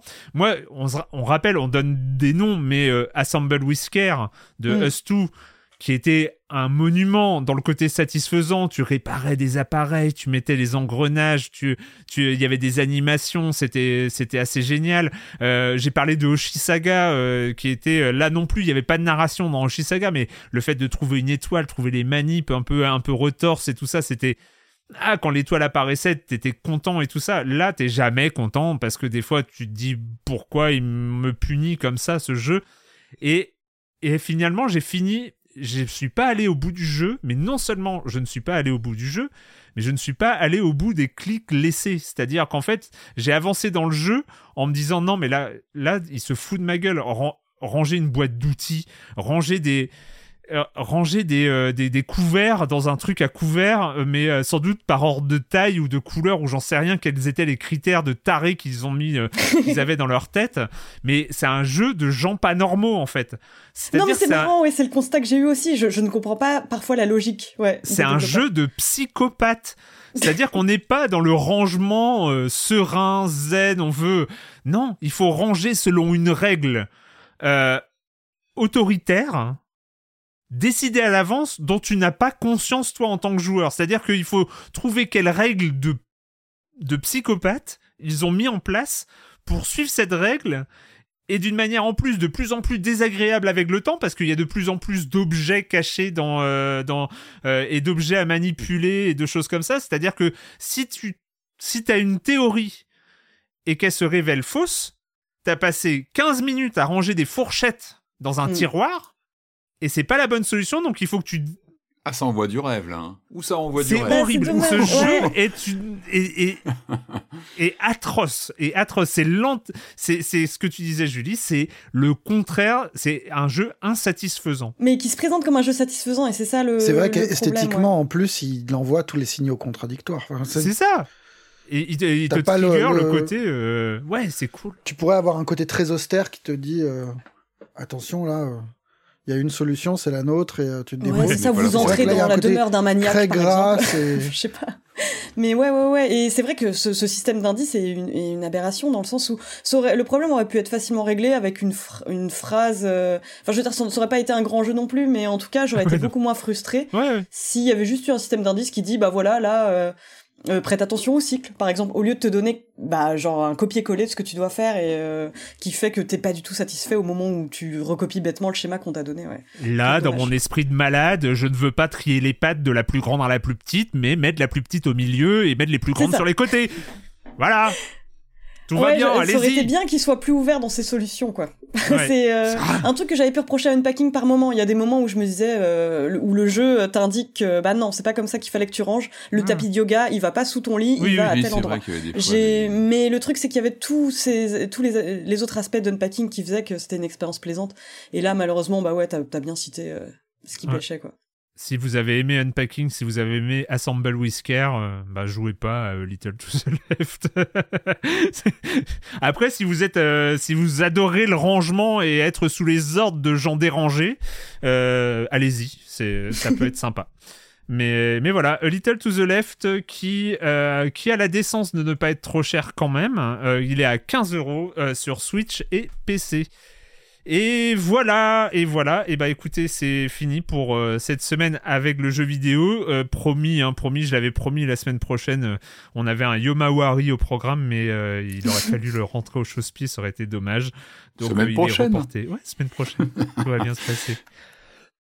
Donc, donc voilà, on se retrouve, bah, on se retrouve la semaine prochaine du coup pour parler de jeux vidéo sur libération.fr et sur les internets. Ciao. Tu fais même pas de quand vous faites quoi bah Ah là là, pas, vous faites quoi? On a plus de vie, donc euh, il faut que les autres aient plus de vie non plus. En même temps, ouais, c'est vrai que. Pardon. Ouais, bon, d'accord. Allez, bah avant de dire ciao, on va faire euh, la question rituelle. Oui, bien sûr. Maintenant, c'est la question rituelle à laquelle vous n'allez pas échapper. Ça ressemble à rien, vraiment. Euh... Et quand vous ne jouez pas, vous faites quoi? Julie. Euh, dernièrement, je me suis perdue dans les méandres de YouTube et je suis tombée sur un documentaire sur les coulisses de South Park que j'avais absolument jamais vu, mais oh. qui apparemment est très connu. Ça s'appelle Six Days to Air, The Making of South Park. Et en fait, on suit c'est très euh, alors il date de 2011 c'est réalisé par Arthur Bradford et en fait c'est au moment où euh, Trey Parker et Matt Stone et leurs équipes bossent sur la conception euh, d'un épisode de la 15e saison euh, The Human Centipede.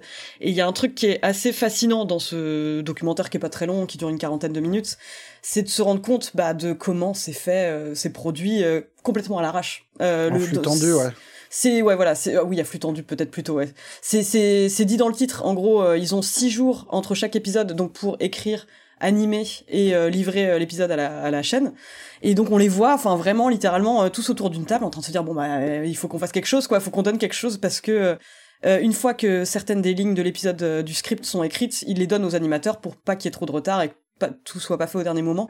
Et c'est assez fascinant en fait de voir comment des idées Enfin, comment d'une petite ralotte toute bête, là c'est en l'occurrence Trey Parker qui râle parce qu'il trouve que les règles d'utilisation d'iTunes sont beaucoup trop longues. Et à partir de cette discussion, euh, va naître une intrigue et un épisode. Et en fait, c'est dans cette espèce de production à flux tendu, on voit à quel point euh, ils ont euh, du mal aussi à avoir du recul sur leur propre travail parce qu'ils font ça vraiment très très vite et ils en sortent toujours plutôt insatisfait. Enfin, c'est, on les voit pas en train de se dire, on a fait un super épisode, c'est génial. C'est plutôt bon, bah voilà, euh, on a un épisode, euh, ouais, euh, c'est pas, c'est pas une totale catastrophe, mais c'est intéressant en tout cas de voir comment ils travaillent, comment ils, gèrent donc tout ce qui est animation et doublage. Enfin, je trouve que c'est vraiment intéressant. Et c'est dispo gratuitement sur YouTube. Très bien, Patrick. Euh, bah avec euh, Devil in Me, on va allez, on, va parler slasher. Ah, parce que oui, dans la grande famille des slashers, il y a les, bah il y a les slashers, on va dire respectables, les Scream, euh, enfin, en tout cas le premier, on va dire. Moi, j'ai, bah évidemment, vous l'aurez compris, j'ai un certain penchant pour les, les, bons nanars des familles. Alors moi, dans cette catégorie, bah, je mets clairement plaisir coupable à un Jason X par exemple que j'adore. Oh. Jason dans l'espace, c'est, c'est bah, fabuleux. Allez, je vais vous parler d'un de mes doudous aujourd'hui que je me mets régulièrement une fois par an. Je le mets, j'adore ce film.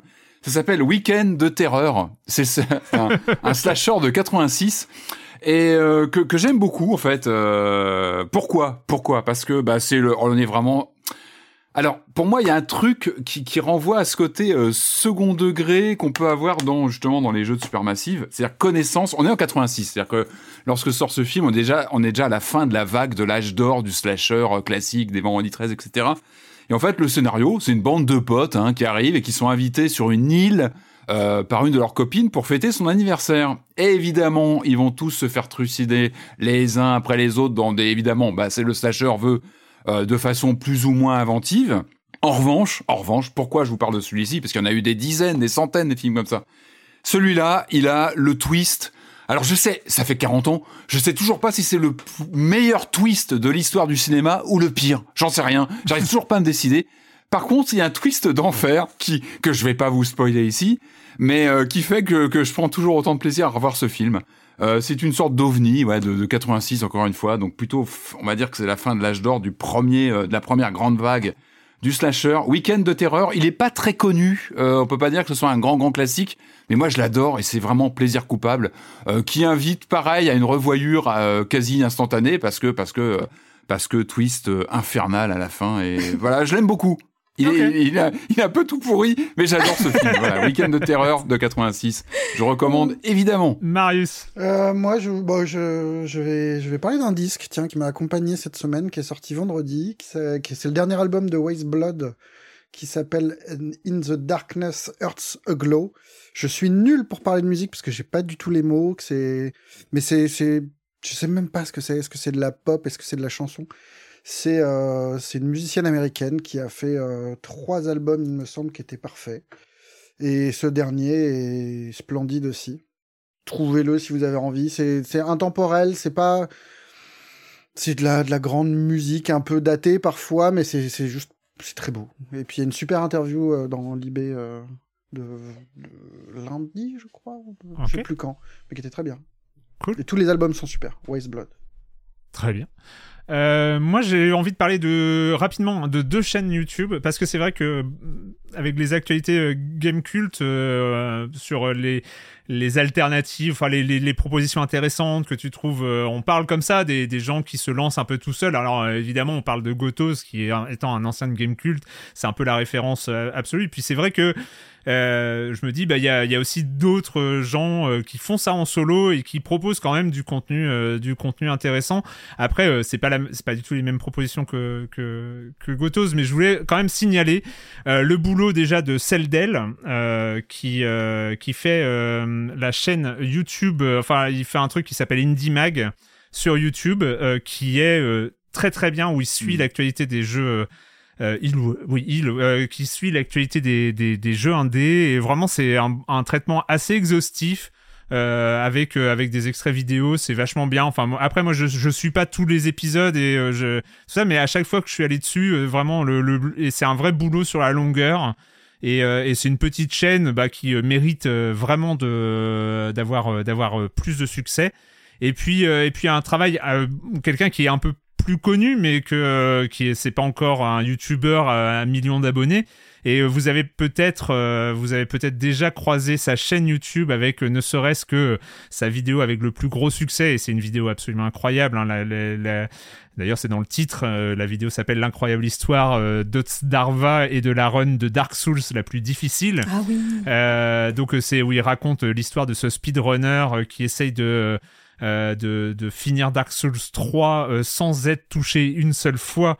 Et euh, avant la sortie de Sekiro, la vidéo, enfin, il y a un suspense, enfin, et, c'est très très bien raconté.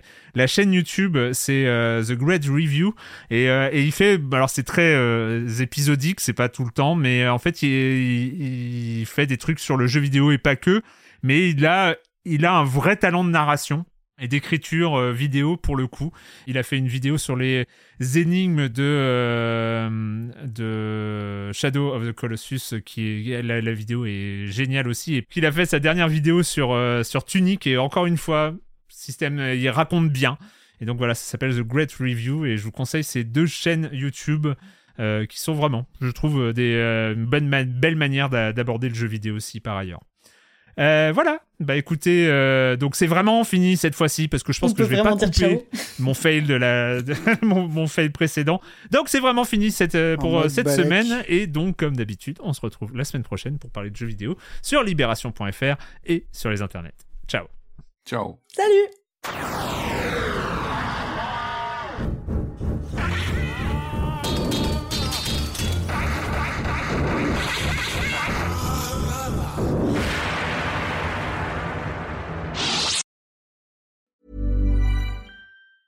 Even when we're on a budget, we still deserve nice things. Quince is a place to scoop up stunning high-end goods for 50 to 80% less than similar brands. They have buttery soft cashmere sweaters starting at $50, luxurious Italian leather bags, and so much more. Plus, Quince only works with factories that use safe, ethical, and responsible manufacturing. Get the high-end goods you'll love without the high price tag with Quince. Go to quince.com/style for free shipping and 365 day returns.